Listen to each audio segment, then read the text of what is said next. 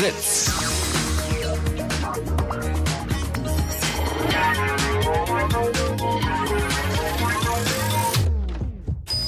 Blue Moon. Die zwei Sprechstunden.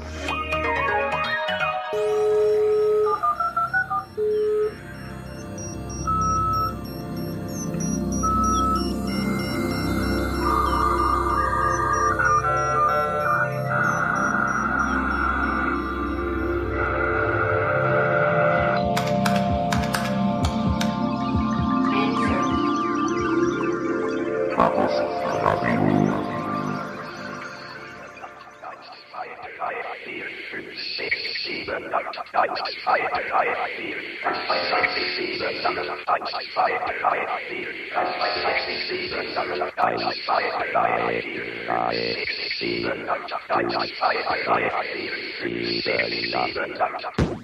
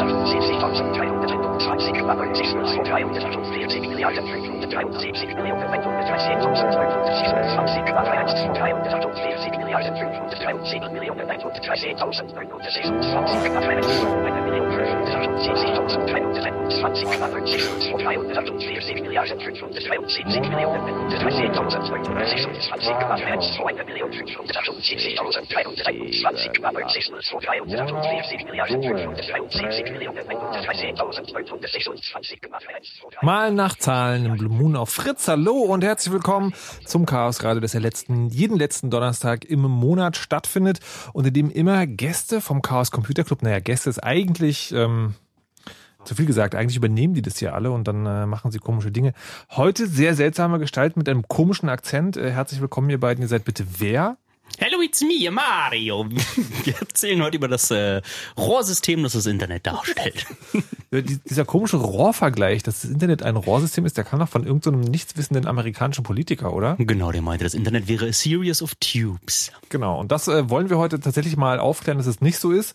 Aber dennoch ähm, hat es was mit Röhren zu tun, nämlich mit der Klempnerei. Das heißt, da sitzen ja Leute dahinter, die dieses Ding irgendwie kontrollieren. Wir wollen heute mal erklären, was passiert eigentlich, wenn das Datenpaket von eurem Rechner die Steckdose in eurer Wohnung durchbricht und dann in dieses komische Internet rausgeht. Wir erklären also das Internet, aber nein, nicht technisch, sondern ja ökonomisch eigentlich, oder? Also sagen, wer sitzt da als Firma oder als Beteiligter mit dahinter und verdient da wie Geld?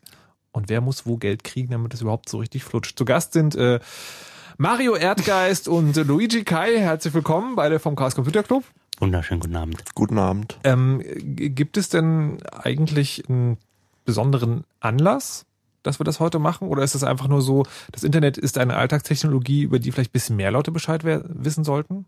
Als nur ihr? Nein, nein, das just gerade ist äh, ein Tiefseekabel zwischen Kanada und ähm, Europa ähm, äh, von einem äh, Anker eines Schiffs getroffen worden und ähm, da zeigte sich immer wieder, wie äh, dünn doch die Leitungen sind, die da die Kontinente dort mit dem Paketfunk äh, ähm, zusammenhalten. Und das fand man schönen Anlass, äh, just heute Abend, heute Abend just beschlossen, darüber zu reden. Genau. Dank unserer präkognitiven Fähigkeiten ist dieses Thema schon seit letzter Woche geplant. Sehr gut. Ähm, es geht aber also darum, dass äh, wir, die normalen Leute, das Internet halt kennen, wir kaufen das bei jemand. So, das also wir kennen eigentlich nur zwei Geschäftspartner. Das eine ist sozusagen der ISP, als Internet Service Provider, das heißt der Typ, der dafür sorgt, dass ich zu Hause Internet habe. Die andere Partei, die wir immer kennen, sind äh, die Leute, von denen wir etwas wollen, also der Webserver quasi. Da ist also irgendwie irgendjemand, der da eine Webseite hingesetzt hat oder irgendeinen anderen Service, den wir ansurfen können. Manche von uns kennen dann noch eine dritte Partei, die sogenannten Hoster. Also wenn ich jetzt irgendwie mein eigenes Blog betreibe oder sowas, eigene Webseite habe, dann, dann verdient da auch wieder irgendjemand mit Geld. Jetzt gibt es wahrscheinlich noch ein paar mehr Leute. Na, ich finde dich ja schon sowieso sehr, dass du das so differenzieren kannst. Es gibt Leute, die gehen einfach äh, nicht wirklich ins Internetcafé, sondern wollen einfach Facebook klicken. Also es gibt so ganze Länder, in denen man äh, einfach so sein Internetcafé einfach nur besucht, wenn Facebook geht und wenn nicht, dann geht man da halt nicht hin. So dass äh, du, der du weißt, dass es da Server am anderen Ende gibt, äh, dem man da Geld dafür gibt, dass man äh, Zugriff zum Internet hat, ist schon eine ziemliche Transferleistung, die du da anbringst. Das ist tatsächlich schon zu abstrakt, meinst du? Das ist schon zu abstrakt für viele, ja. Okay. Ja, das erinnert mich an diesen Witz, äh, wo, wo, die, wo die Mutter zu ihrem Jungen sagte, bitte, bitte veränder doch nicht jeden Tag das Google-Logo, ich komme damit nicht klar. ja, okay. Ähm, aber es gibt sozusagen diese, diese, also wenn man sich einen Schritt damit beschäftigt hat, diese, diese großen Parteien, wen gibt es noch? Also was gibt es noch für Player im Internet, die dafür sorgen, dass das so funktioniert, wie es das gerade tut? Oder vielleicht auch nicht? Na, also es gibt zum Beispiel, fängt halt vorne an beim kleinen Kunden, zum Beispiel bei jedem zu Hause, fängt halt irgendwie DSL-Leitung an. Und dann gibt's eigentlich eine unbestimmte Anzahl von Parteien zwischendrin, die den Traffic durchleiten, so dass man dann am Ende Google oder YouTube zum Beispiel drauf hat oder Facebook klicken kann. Ja, warte, okay, das ist ja eine unbestimmte Anzahl von Parteien sind. Das war ja klar, als wir gesagt haben, wir wollen heute drüber reden. Könnte es ein kleines bisschen genauer sein? Na, erstmal die Kabel, die da einfach dich schon mal galvanisch oder dann per Glasfaser von A nach B ver verbinden, die wurden ja von irgendjemanden äh, in den Fußboden verbuddelt, da wurden Funkstrecken vielleicht aufgesetzt, da wurden vielleicht äh, Untermeereskabel von einem Kontinent zum anderen gespannt äh, mit ähm, riesig teuren Schiffen, die dann auch äh, geschützt werden mussten. Da gibt's äh, große Rechenzentren mit Computern, die drin stehen, die nichts weiter machen, als äh, Pakete entgegenzunehmen, in großen Tabellen nachzugucken, wo dann die Empfängeradresse für diese Pakete sind und die das dann weiterleiten. Und dann gibt es noch äh, andere Anbieter, die dir ähm, schön verteilt vorgaukeln. Du würdest gerade mit irgendwelchen Servern weit weg sprechen. In Wirklichkeit steht er aber schon vorbereitend äh, bei deinem ISP im Rechenzentrum und ähm, stellt da schon mal, sagen wir mal, große Datenmengen, wie nennen wir es höflich, ähm, hochauflösende äh, Fortpflanzungsdokumentationen einfach direkt in deiner Nähe zur Verfügung. Okay, also ihr merkt schon, die die Beteiligten daran sind nicht wenige und wir werden die heute versuchen, alle zu besprechen. Allerdings muss man da wieder sagen, zwei Stunden können noch ganz schön kurz sein. Das heißt, wenn ihr an irgendeiner Stelle denkt, okay, das würde ich jetzt gerne genauer wissen oder okay, ihr habt jetzt darüber geredet, aber was ist eigentlich damit? Dann ruft ihr an 0331 70 97 110, fragt genauer oder macht das auch, wenn ihr was nicht verstanden habt und gerne noch genauer wissen wollt. Ähm, wir haben jetzt also schon gelernt, nicht jeder Webserver, mit dem wir reden, ist tatsächlich dann irgendwie, also nicht, nicht jedes Facebook liegt bei Facebook oder jedes YouTube dann direkt dort sozusagen irgendwo in Amerika, sondern irgendwo anders. Ähm, da geht's also, da geht's also um Datenverteilung. Was ist denn mit den mit den Kabeln? Also wir haben ja gerade gehört, irgendwie ein, ein Überseekabel ist irgendwie kaputt gegangen. Sind diese Leute, die die Kontinente verbinden mit diesen Kabeln, sind das einzelne Firmen? Ist das ein ist das eine Institution? Ist das ein Verein? Wer, wer macht das? Also bei den Unterseekabeln ist zum Beispiel so, dass Verlegen halt relativ teuer ist, weil das halt ein Kabel, was mehrere tausend Kilometer lang ist. Das äh, kostet halt sehr viel Geld, das zum Beispiel zu verlegen, dauert auch sehr lange Zeit. Und meistens sind es dann mehrere große Firmen zusammen, die sich dann zusammenschließen und das Kabel zusammen zu verlegen, weil zum Beispiel in, in jedem Kabel stecken in Wirklichkeit mehrere hunderte oder tausende einzelne Kabeln drinne, die dann wiederum andere Leute nutzen können. Und deswegen zum Beispiel macht das jetzt nicht die Telekom komplett alleine, sondern tut sich dann gleich noch mit drei anderen großen Telekommunikationsprovider in Europa zusammen und legt dann ein großes Kabel zusammen nach Amerika. Okay. Wie ist es äh, bei dem bei dem Hosting? Ist das ist das gibt es da nur eine Ebene? Also sagen, ich miete jetzt bei jemand einen Webserver an. Ist das dann genau so diese eine Ebene? Also derjenige kümmert sich darum, dass dann irgendwo ein Rechner steht, der ist auch ans Internet angeschlossen, oder kauft der auch wieder bei irgendjemand anders ein? Ja, also ursprünglich, also zum Beispiel, wenn jetzt jemand hingeht und sagt, er will sich einen Blog irgendwo hosten, dann gibt's halt irgendwo einmal die Methode, man klickt sich einen gerade auf Tumblr oder auf Blogspot oder irgendwo, meldet sich da an, dann kann man natürlich auch eine Ebene drunter gehen und sagen, ich betreibe meinen eigenen Blog, dann kauft man sich bei irgendjemand den nackten Webspace und installiert sich dann selbst einen WordPress zum Beispiel drauf. Man kann noch eine Ebene drunter gehen und sagen, man holt sich einen eigenen Server in einem Rechenzentrum, installiert dann eigenes Betriebssystem drauf und das kann man eigentlich so weit runter abstrahieren, bis man dann sagt, man mietet sich die eigenen Kabel, baut sich eigene Häuser und stellt eigene Rechner rein, die dann den Block ausliefern. Nur das ist dann halt der Fall, wenn man halt ist ganz das, was viele Fefe Bläser hat. gemacht hat? Mit seinem hoch, hochverteilten Java, äh, Echtzeit-Java? Okay, das wollen wir heute nicht so genau wissen. Ähm, wie ist es mit den ganzen Sachen, die da noch dazukommen? Also es, es gibt ja die Leute, die dafür sorgen, dass IP-Adressen vergeben werden, dass es URLs überhaupt gibt. Da gibt es dann irgendwie für jedes Land noch so, so Behörden. Sind das Leute, die Geld verdienen oder sind das gemeinnützige Vereine? Ähm, das ist sehr unterschiedlich. Also zum Beispiel in Top-Level-Domains gibt es ähm, Organisationen, die die verwalten, halt zum Beispiel .de, verwaltet die DENIC. Und das kann man eigentlich von äh, Leuten, die das machen, ja nur Geld nehmen zur Verwaltung. Manche geben das auch kostenlos raus, wie .tk. Oder es gibt auch welche, die halt richtig ähm, ein Geschäft hintersehen und zum Beispiel Domains, die mit .tv enden oder so für super viel Geld verkaufen, weil das dann für Firmen, die im Fernsehgeschäft sind, total toll ist. Jetzt äh, wollte ich gerade sagen, ich habe mir gerade neulich eine FM-Domain gegönnt ähm, und habe gesehen, wenn ich jetzt zu meinem normalen Webhoster gehe, dann äh, kostet das irgendwie dreistellig. Und dann bin ich zu einem anderen gegangen, dann kostet es ein Drittel. Woher kommt das? Sozusagen, sind die Kosten dafür tatsächlich nicht so groß und die ziehen das einfach nur ab, weil sie können? Oder gibt es tatsächlich sozusagen für Leute, die in bestimmten Ländern sitzen, sind so Domains tatsächlich teurer? Also technisch äh, gesehen, sowas zu betreiben, ist ein Centbetrag, weil man im Endeffekt nur eine Textdatei irgendwo einträgt, dass jetzt die Domain auf deinen Blog zeigt. Aber je nachdem, wo man jetzt kauft, stecken halt noch verschiedene Firmen mit drinne, die die es betreiben, Reseller davon und Reseller von den Resellern und dann der Hoster am Ende.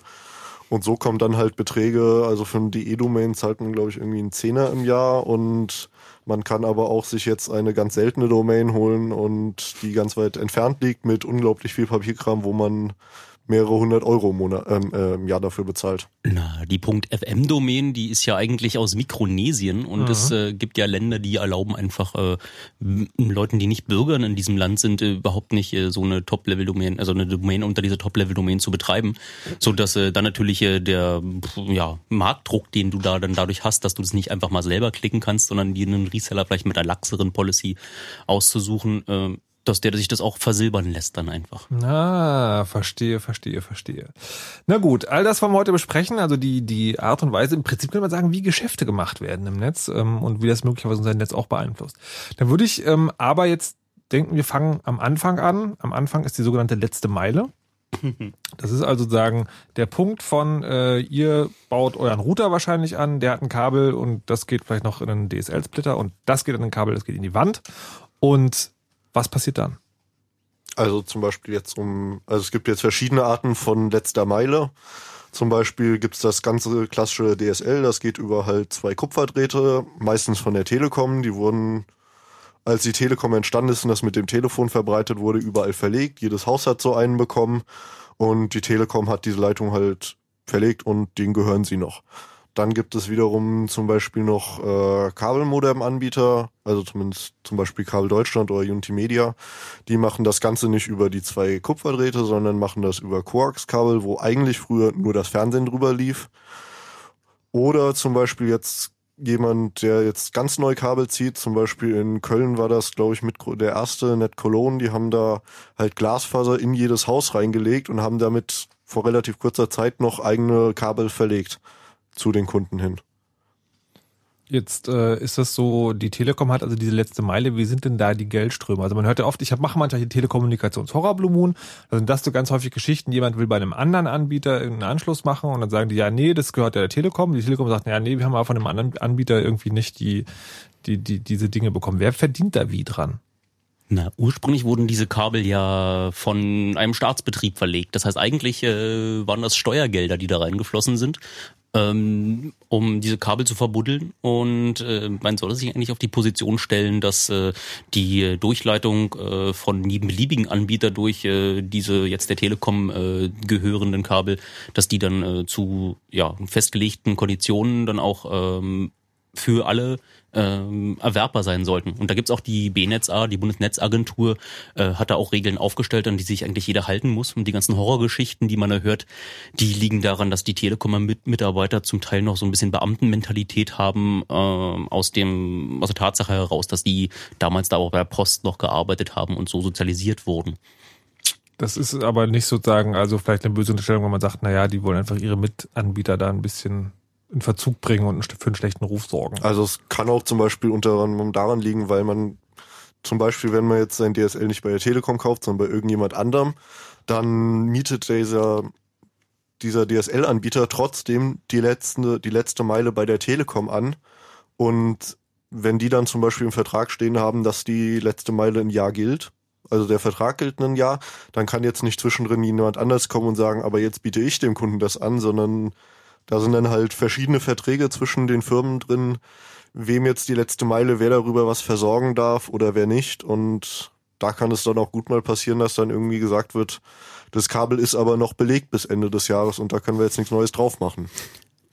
Erfährt, wisst ihr, ob man das erfährt als Kunde oder ist das dann einfach, ist es als Kunde so dieser Fall, wo man darauf wartet, der Termin verstreicht, der nächste Termin verstreicht, wird immer einfach immer noch vertröstet? Also ich glaube, dass als Endkunde merkt man das gar nicht und ein Großteil der Mitarbeiter, denke ich, wird das auch nicht mitbekommen bei zum Beispiel der Telekom, weil es einfach so ein Riesenkomplex, da arbeiten so viele Leute dran, dass irgendwie dass dein Kabel zu Hause auch auf den richtigen Port irgendwie, damit der Internet rausfällt, kommt, ist so eine Kette an Prozessen hinten dran, dass man das auch gerne mal irgendwo, glaube ich, auch verlieren kann oder nicht einsieht, wieso da jetzt genau was so ist.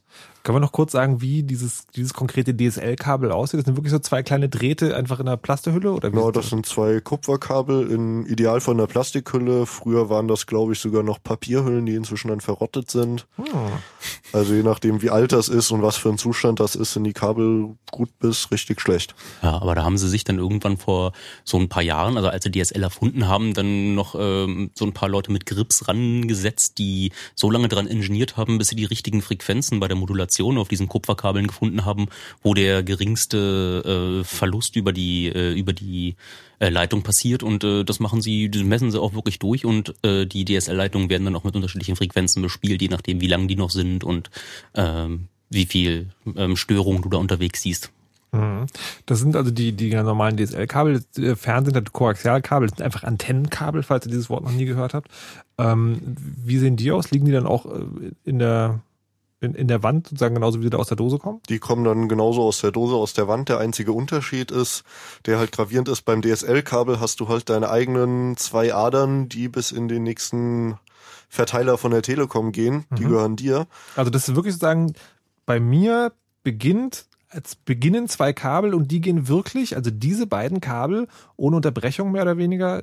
Ja, die kommen Verteiler. vielleicht nochmal bei einem Kabelverzweiger vorbei, wo ein kleines Kabel zwei verknüpft, aber im Endeffekt hat man dann am Ende zwei Leitungen, die elektrisch durchgeschaltet sind, bis in die Verteilerstationen, die nächstgrößere, meistens irgendwie im Hauptpostamt der Stadt, in kleineren Städten und da ist man dann nur alleine drauf. Aber bei dem, zum Beispiel, wenn man jetzt ein Kabelmodem zu Hause hat, wo dann das Internet übers TV-Kabel kommt, hat man einen gravierenden Unterschied. Und zwar ist man nicht alleine auf diesem Kabel, sondern da hängen dann halt mal irgendwie 100, 500, 1000 Leute auf diesem Kabel mit drauf und nutzen das mit dir. Okay, das hat dann wahrscheinlich negative Konsequenzen, nehme ich an. Ich weiß nicht, ich kann erzählen, was bei mir zu Hause war. Da hatte mein Vormitbewohner ähm, sich, äh, weil er schwerhörig war, ähm, eine ähm, Klingel-Extension in sein Zimmer gelegt, so eine Lampe oben ran und jedes Mal, wenn draußen jemand an der Tür geklingelt hat, dann hat er einfach den Netzstrom vom Telefon genommen, um diese Klingel da zu betreiben, sodass bei mir zu Hause immer das Internet plötzlich weg war, wenn draußen jemand gewimmelt hat. und du kannst dir vorstellen, wenn da da dann äh, Leute solche lustigen Installationen bei sich zu Hause am Start haben, dass äh, dann bestimmt auch äh, der gesamte der gesamte Hausflur darunter leidet. Kann mir nicht vorstellen, dass ich der Einzige gewesen bin, der da bei diesen schlecht galvanisch getrennten äh, Kabeln dann dann nicht drunter gelitten hat. Okay. Wie ist es denn äh, beim, beim Fiberglas, was ja irgendwie noch äh, neu ist, mehr oder weniger, oder nicht so weit verbreitet? Wie läuft das da? Na, ursprünglich gab's ja dieses, äh, dieses unsägliche Opal. Da hatte die Telekom irgendwann mal angefangen, wegen, man müsse den Osten ja jetzt mal mit richtigem Internet versorgen, so Glasfaserkabel zu verlegen. Dieses ganze Projekt hieß Opal. Und ähm, hatte dann diese unschöne ähm, Eigenschaft, dass sie dazu von Alcatel, glaube ich, sich da so äh, Brückenkopfstationen da holen mussten, die dann äh, ihnen irgendwann so teuer waren und äh, sie dann einfach so ganz Was, was sind Brückenkopfstationen? und das ist äh, so die, die, die Stelle, die du, ähm, wo du anschließt, äh, das Glasfaserkabel und auf der anderen Seite dann wieder Kupfer rauskommt, damit dein Telefon zu Hause damit noch telefonieren kann. Und dann war denen das für Mhm. pro Haus zu teuer, äh, nein, nicht äh, pro Wohnung zu teuer, sodass sie dann ganze Häuser da einfach nur mit angeschlossen haben. Mhm. Was dann auch wieder dazu führte, dass man eigentlich ähm, genug ähm, Bandbreite unten im Haus äh, anliegen hatte, um sich äh, dort Glasfaser hinzulegen, aber das am Ende dann äh, für die DSL-Leitung äh, im Haus einfach nicht mehr ausgereicht hat, so dass du dann äh, wirklich warten musstest, bis derjenige in deinem Haus ausgezogen ist, der DSL hatte, Ja. äh, damit du äh, dann die frei gewordene DSL-Leitung bekommst. Ja. Geiler Ja, als im das Osten. übliche Schema da ist auch, weil man halt irgendwie die Glasfaser zwar einfach in den Keller bekommt, weil da macht man irgendwie eine Bohrung, schiebt's Kabel durch, aber um die Glasfaser dann in die Wohnung zu bekommen, müsste man ja rein theoretisch das Treppenhaus zum Beispiel aufreißen. Deswegen ist da eigentlich gängige Praxis, dass man eine Glasfaser bis in den Keller legt und dort kommt dann eigentlich das, wo die Kupferdoppellader beim DSL endet.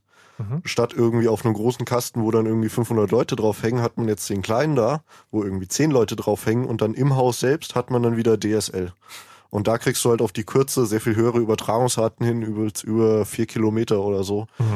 Und das macht NetCologne, also was jetzt Beispiel jetzt ange... Genau, die haben dann einen sogenannten Mini-D-Slam im Keller verbaut, wo dann halt die Kupferkabel dran sind und oben kann dann jeder mit seinem DSL-Modem wieder ganz normal drüber surfen. Okay. Dann gibt's ja sowas, ähm, also wir, wir lernen irgendwie, es gibt jetzt drei verschiedene Arten, äh, per Kabel Internet zu bekommen und das landet dann mehr oder weniger immer an einem Verteiler. Jetzt gibt's ja auch mittlerweile Leute, die haben einfach einen weißen Kasten bei sich zu Hause stehen, oder vielleicht auch einen schwarzen, da steht dann eine SIM-Karte drin und die haben sozusagen UMTS. Wie läuft das? Ist das einfach nur ganz normal übers Handynetz oder Ja. gibt's da besondere Anbieter Nö. oder Anbindungen? Das ist einfach äh, in bestimmten Regionen, so wo sich Fuchs und Hase noch gute Nacht sagen, die Hörer hier in Brandenburg werden das kennen. Da ist einfach äh, zu anstrengend, zu teuer, einzelne Häuser einfach mit einer Kupferkabel ähm, zu verbinden, weil da musste ja mit dem Bagger dahergehen und dann auf, aufbuddeln und äh, naja, und dann sagt die Telekom, aber du hast da ein Kabel liegen und äh, ist aber zu weit weg von der nächsten, vom nächsten D-Slam, also vom nächsten DSL-Concentrator. Und damit Was? Also das sozusagen der, der ein Signal von zu Hause aufgreift und verstärkt ins, ich sage mal, große Netz einspeist. so ungefähr. Okay. und du bist einfach zu weit entfernt und äh, hier ISDN ist doch eigentlich gut genug und ähm, schönen Tag noch.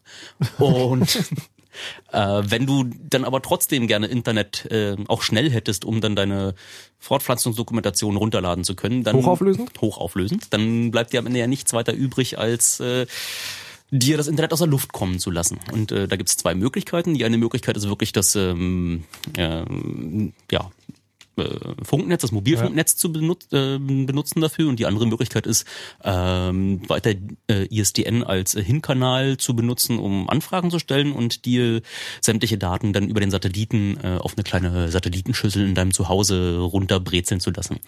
Was aber immer den lustigen Effekt hat, dass alle deine Nachbarn auch immer gucken können, was da für Pakete dann noch. Ist es Äh, tatsächlich unverschlüsselt? das ist erstmal noch unverschlüsselt, ja. Also wenn man, wie, macht man das? Man setzt einfach eine Schüssel auf und sozusagen richtet die aus und dann guckt man, was der Nachbar oder wie? Ja, der Satellit, der streut halt einmal so grob in die Richtung, weil er halt nicht irgendwie genau dein Haus mit zwei Meter Genauigkeit treffen Ja. kann. Und deswegen streut er dann halt mal über so ganz Deutschland oder ganz Europa einfach dein Traffic. Und wenn Also der halt nicht verschlüsselt ist, dann kann den jeder sozusagen empfangen. Jetzt äh, ist es ja bei den, bei den, bei den Sachen, die wir schon ähm, gesehen haben. Also die Kabeldinger, das sind halt die Anbieter sozusagen, die, die da vor allen Dingen mit, der, mit dem Geld zu tun haben. Jetzt die Telekom immer noch, wenn es um die ganz normalen Telefonleitungen geht. Wie äh, beim, beim UMTS ist es halt so, dann, dann ist einfach der Mobilfunkanbieter. Wie ist es beim Satelliten? Gibt es dann auch einfach nur einen Anbieter, der sich darauf spezialisiert oder bezahlt man dann mit einem Schlag gleich mehrere Firmen? Äh, ja, da gibt's äh, halt einen Reseller, der dann einfach äh, dir anbietet, äh, für dich da erstmal äh, ISDN-Gegenstelle zu spielen und dann die Pakete ähm, dort dann als Antwort äh, anders routet und dir die über den ähm, über den Satelliten zur Verfügung stellt. Der kauft natürlich auch dann Kapazität bei den ähm, Satellitenbetreibern ein. Der wird dann nicht selber jetzt äh, die Ariane buchen und die Dinger in den Orbit schießen, aber ja. Okay, ist, ist das ist das alles, was wir jetzt bis jetzt besprochen haben, noch eine einfache finanzielle Transaktion?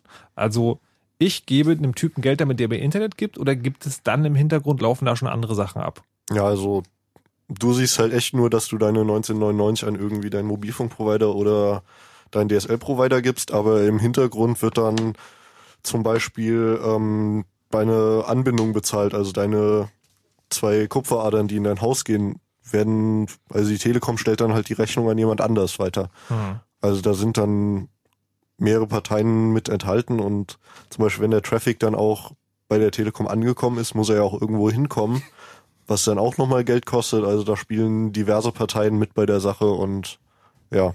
Naja, eigentlich würde im Prinzip, könnte es ja schon, wenn du nur bestimmte Protokolle im Internet benutzen wollen würdest, würde es schon fast reichen. Wenn du so bei der Telekom bist und jetzt äh, einfach nur beim Telekom-Rechenzentrum äh, sie dich da wieder untereinander routen, dann kannst du schon mal anfangen, auch äh, so per Peer-to-Peer deine äh, hochauflösenden ähm, Do Dokumentationen äh, zu verteilen. Okay, es, es gibt bei dem äh, es gibt bei dem Anschluss, also bei dem Anschluss zu Hause noch die eine spannende Frage, die die viele von uns sich wahrscheinlich gar nicht mehr stellen, weil es einfach schon so gelernt und gewohnt ist. Und das ist nämlich die Frage, warum der Download immer viel, viel größer ist als der Upload. Also ja, runter ist es, geht, geht es wirklich ganz groß und oben ist es eher so Tröpfel, Tröpfel, Tröpfel, wenn ich irgendwas hochladen will. Wir sprechen darüber nach den Nachrichten.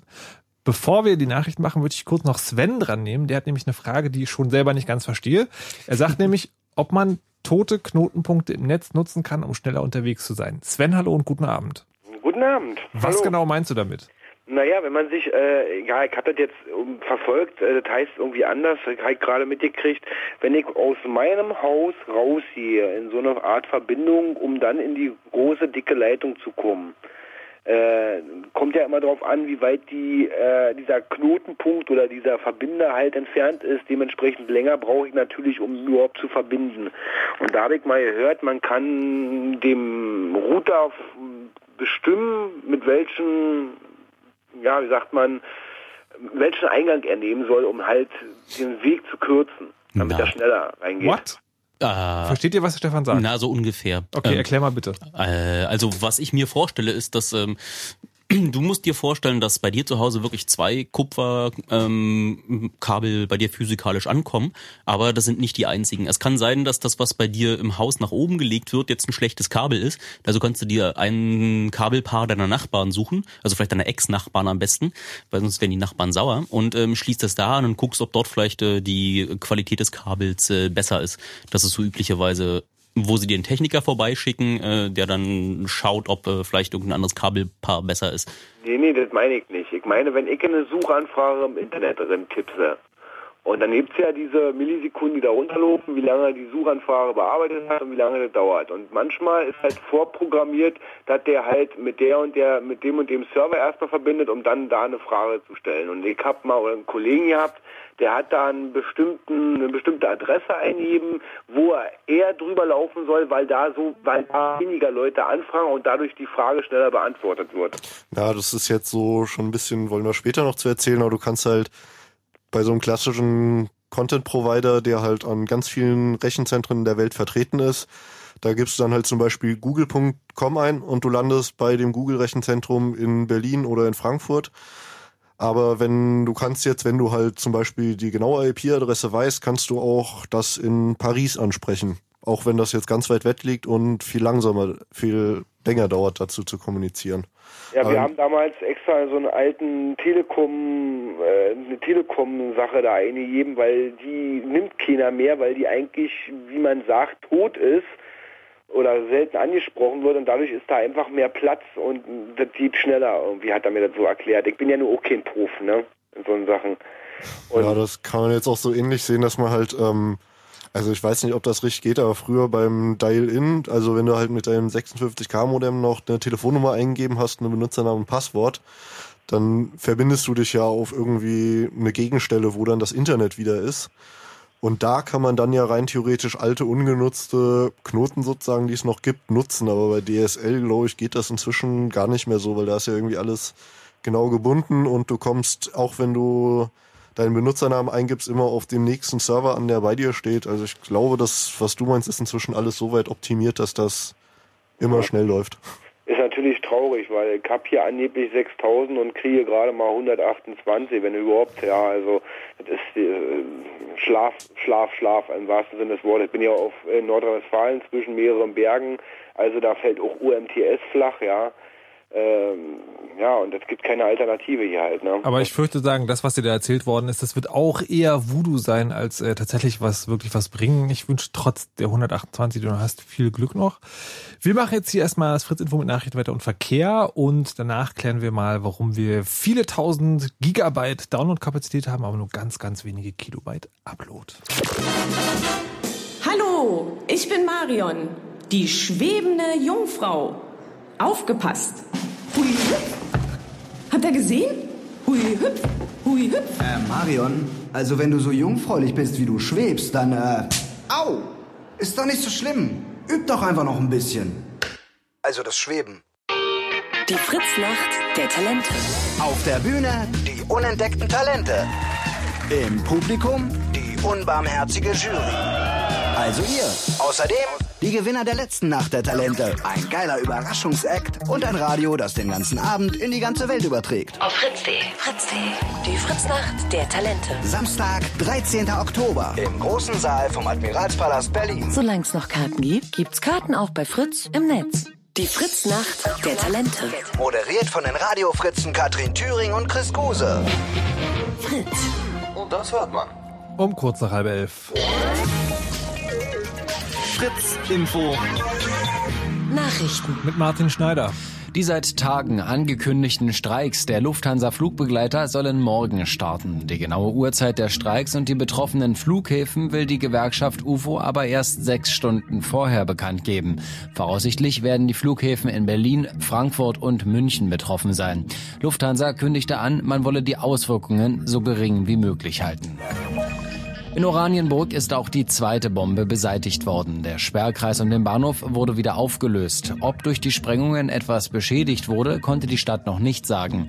Am Nachmittag war eine weitere Bombe im Süden der Stadt beseitigt worden. Die Arbeiten hatten sich unter anderem wegen technischer Probleme verzögert. Das Drama Barbara geht als deutscher Beitrag in den Wettbewerb um den Oscar 2013. Es geht um den Preis für den besten nicht englischsprachigen Film.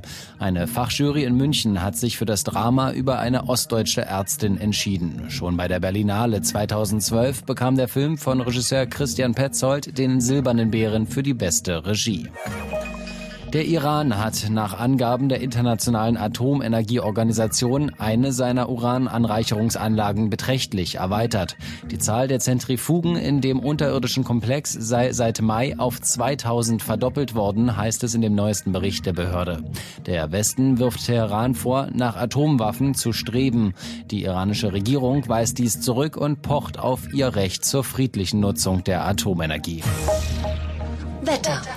Mit den aktuellen Temperaturen in Berlin haben wir um die 19 Grad und auch in Brandenburg stocken momentan, hängen, oh, hängen die Temperaturen momentan bei 18, 19 Grad fest. In der Nacht müsst ihr mit Regen rechnen und es geht noch runter bis auf 12 Grad. Morgen wird's dann eher nicht so prall, es, es wird grau und regnerisch und maximal 18 Grad werden wir erreichen. Zum Wochenende wird's dann aber wieder etwas freundlicher. Verkehr. Die Straßen sind frei, wir wünschen euch eine gute Fahrt. Fritz ist eine Produktion des RBB. Und wenn ihr bei Fritz mitmachen wollt, dann macht doch mit. Macht doch mit. Auf fritz.de slash mitmachen. Fritz.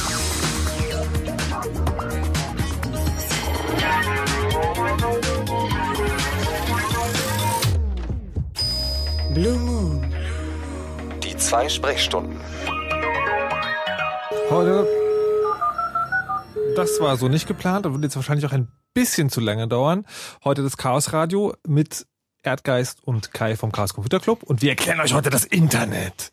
Allerdings nicht, wie die kleinen Datenpakete von einem Ort zum anderen kommen, sondern wer daran alles beteiligt ist und die Infrastruktur aufbaut. Wir sind gerade bei der letzten Meile, also dem Stück Internet, was dann wirklich sagen vom ersten größeren Verteilerkasten zu euch nach Hause geht, wollen gleich noch klären, warum die Downloadgeschwindigkeit sich von der Uploadgeschwindigkeit so krass unterscheidet, wollen vorher aber noch einen kleinen Blick in die sonstige Hackerwelt äh, werfen. Herr Erdgeist, Sie hatten da was vorbereitet, was es noch so an kleineren, interessanteren Newsbites gibt in den letzten Wochen. Ähm, ein bisschen was vorbereitet. Ich wollte über die, die Campus-Party ranten, die äh, uns hier Wieso das denn?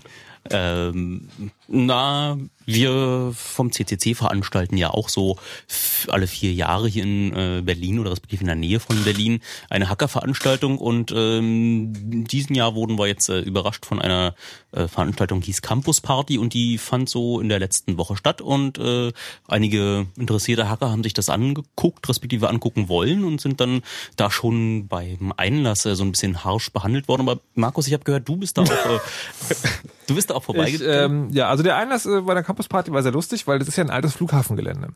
Und äh, also war ein Tempelhof und wenn man da reinkommt, das ist schon sehr eindrucksvoll. Man sieht ja diese riesige Flughafenhalle und denkt so, wow, krass. Und das war relativ leer an dem ersten Tag noch. Das Einzige, was irgendwie wie so, das haben die vergessen, als sie den Flughafen zugemacht haben, die Sicherheitsschleusen waren noch da. Tatsächlich sozusagen so Einlässe aufgebaut mit so Tischen, wo man auch seine Taschen durchgucken lassen musste. Da wurde nämlich geguckt nach Alkohol. Da wurde auch tatsächlich sagen, habe ich Geschichte gehört, zumindest Trinkflaschen aufgeschraubt und dran gerochen.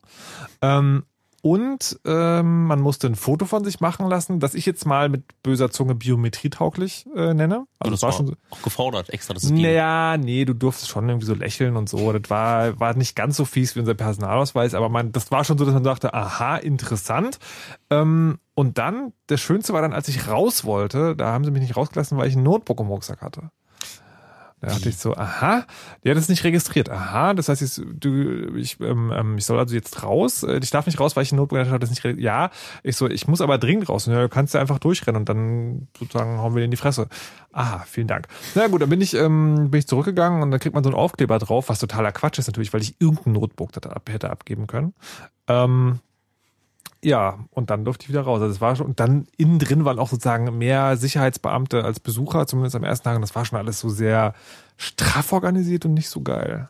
Also ich fand schon auch bezeichnend, dass man, also in einer Community, die ja dafür bekannt ist, dass sie so gerne auf Anonymität und Freiheit Wert legt, die Seriennummern der Rechnern aufschreibt, weiß ich nicht so genau. Ich äh, hatte dort die sehr ähm, bezeichnenden Fotos von den riesigen Reihen von blauen O2 äh, Zelten gesehen, die dort in Reihe und Glied aufgestellt waren und ähm, hatte das dann so mir vom inneren Auge als Kontrast zu dem äh, Luftbildern, die es vom Camp regelmäßig gibt, mit den doch eher organisch gewachsenen Zeltreihen verglichen und wusste eigentlich, ähm, auf welche Veranstaltung ich lieber möchte. Ja, also ich, bei dem Sponsoring, das war so das, was ich so am wenigsten schlimm fand, weil ich dachte so, okay, kann man auch so machen. Ist nicht so schön und sagen, vom Geschmack her ist es nicht so geil, aber meine Güte. Aber der Rest der Party, naja, gut. Wenn ihr da auch was dazu sagen habt, könnt ihr gerne noch irgendwie ein bisschen Chat rumraten zur Sendung. Chaosradio.de. Ach so, apropos Chaosradio.de. es gibt ja da so eine Webseite zu dieser Sendung, die war ja dann auf einmal weg. Was ich mir auf Twitter anhören musste, ist, haha, der Typ, der am Radio immer sagt, man soll schön Backups machen und jetzt ist Chaosradio.de down. Was bitte war da los, meine Herren? Ja, da hat eine Festplatte ein bisschen Schluck aufgehabt und geklemmt und nachdem jemand vorbeigegangen ist und dem Rechner ein paar Streicheleinheiten gegeben hat, läuft's jetzt wieder. Und, Und das es hat- gibt Backups. Und das hat zwei Wochen gedauert? Ja. Der steht halt in Amsterdam und weißt du, die Amsterdamer sind ja auch nicht dafür bekannt, dass die jetzt da oh, ne, Die haben die über, über ihre hochauflösenden Fortpflanzungsdokumentationen geguckt? Die, ja, die gibt's, ja. Ah gut, also Server steht jetzt wieder ähm, und es sind wahrscheinlich keine Vorkehrungsmaßnahmen getroffen worden, dass das nochmal passieren könnte. Ja, wir überlegen gerade, was wir weiter mit dem Server machen, ob man vielleicht hierher umzieht, dass man einfacher ran kann oder ja, Vielleicht ein mal CDN schauen. draus machen. Ein Genau. was? Da erzählen wir später noch. Gut. So, dann jetzt äh, zurück zum Thema, wo wir gerade noch letzte, letztes Bit zu dem Hausanschluss. Es ist ja so, also wie gesagt, bei mir zu Hause ist es, ich habe, glaube ich, 32 Mbit Download und oh, lass mich lügen, zwei oder ein Mbit Upload. Und das ist ja, das ist, das sind ja schon Größen. Aber auch real, hast du das mal geguckt? Äh, natürlich nicht. Ach so, Entschuldige. Entschuldige mal bitte. Auf dem Papier. Aber sagen, was, was auch real so ist, ist, ich habe, der Downloadgeschwindigkeit ist viel höher als die Uploadgeschwindigkeit. Warum ist das so? Genau, also bei Cable ist das relativ einfach zu erklären. Da hat man es halt ähm, beim Downstream, spricht halt eine sogenannte CMTS, also einmal der Router und schickt Daten raus. Aber wenn dann Daten zurückkommen, sprechen halt mehrere hundert oder tausend Leute gleichzeitig auf dem Kabel und dadurch ist das halt sehr schwer, da so viele Leute unterzubringen. Und da bleibt dann einfach für den Upstream weniger übrig als für den Downstream, weil den Downstream kann man halt viel besser managen, weil es halt nur eine Stelle ist. Wenn das jetzt bei der Glasfaser so ist, ist das natürlich schon wieder, gibt's nicht wirklich technische Limitierung, weil über eine Glasfaser kann man auch diverse Male 10 Gigabit drüber machen ohne Probleme. Da ist das mehr so ein politisches Ding, dann zu sagen, ja, ihr habt nur 100 Mbit up und Gigabit down oder 10 und 100. Und ja, Weil politisch heißt Geld.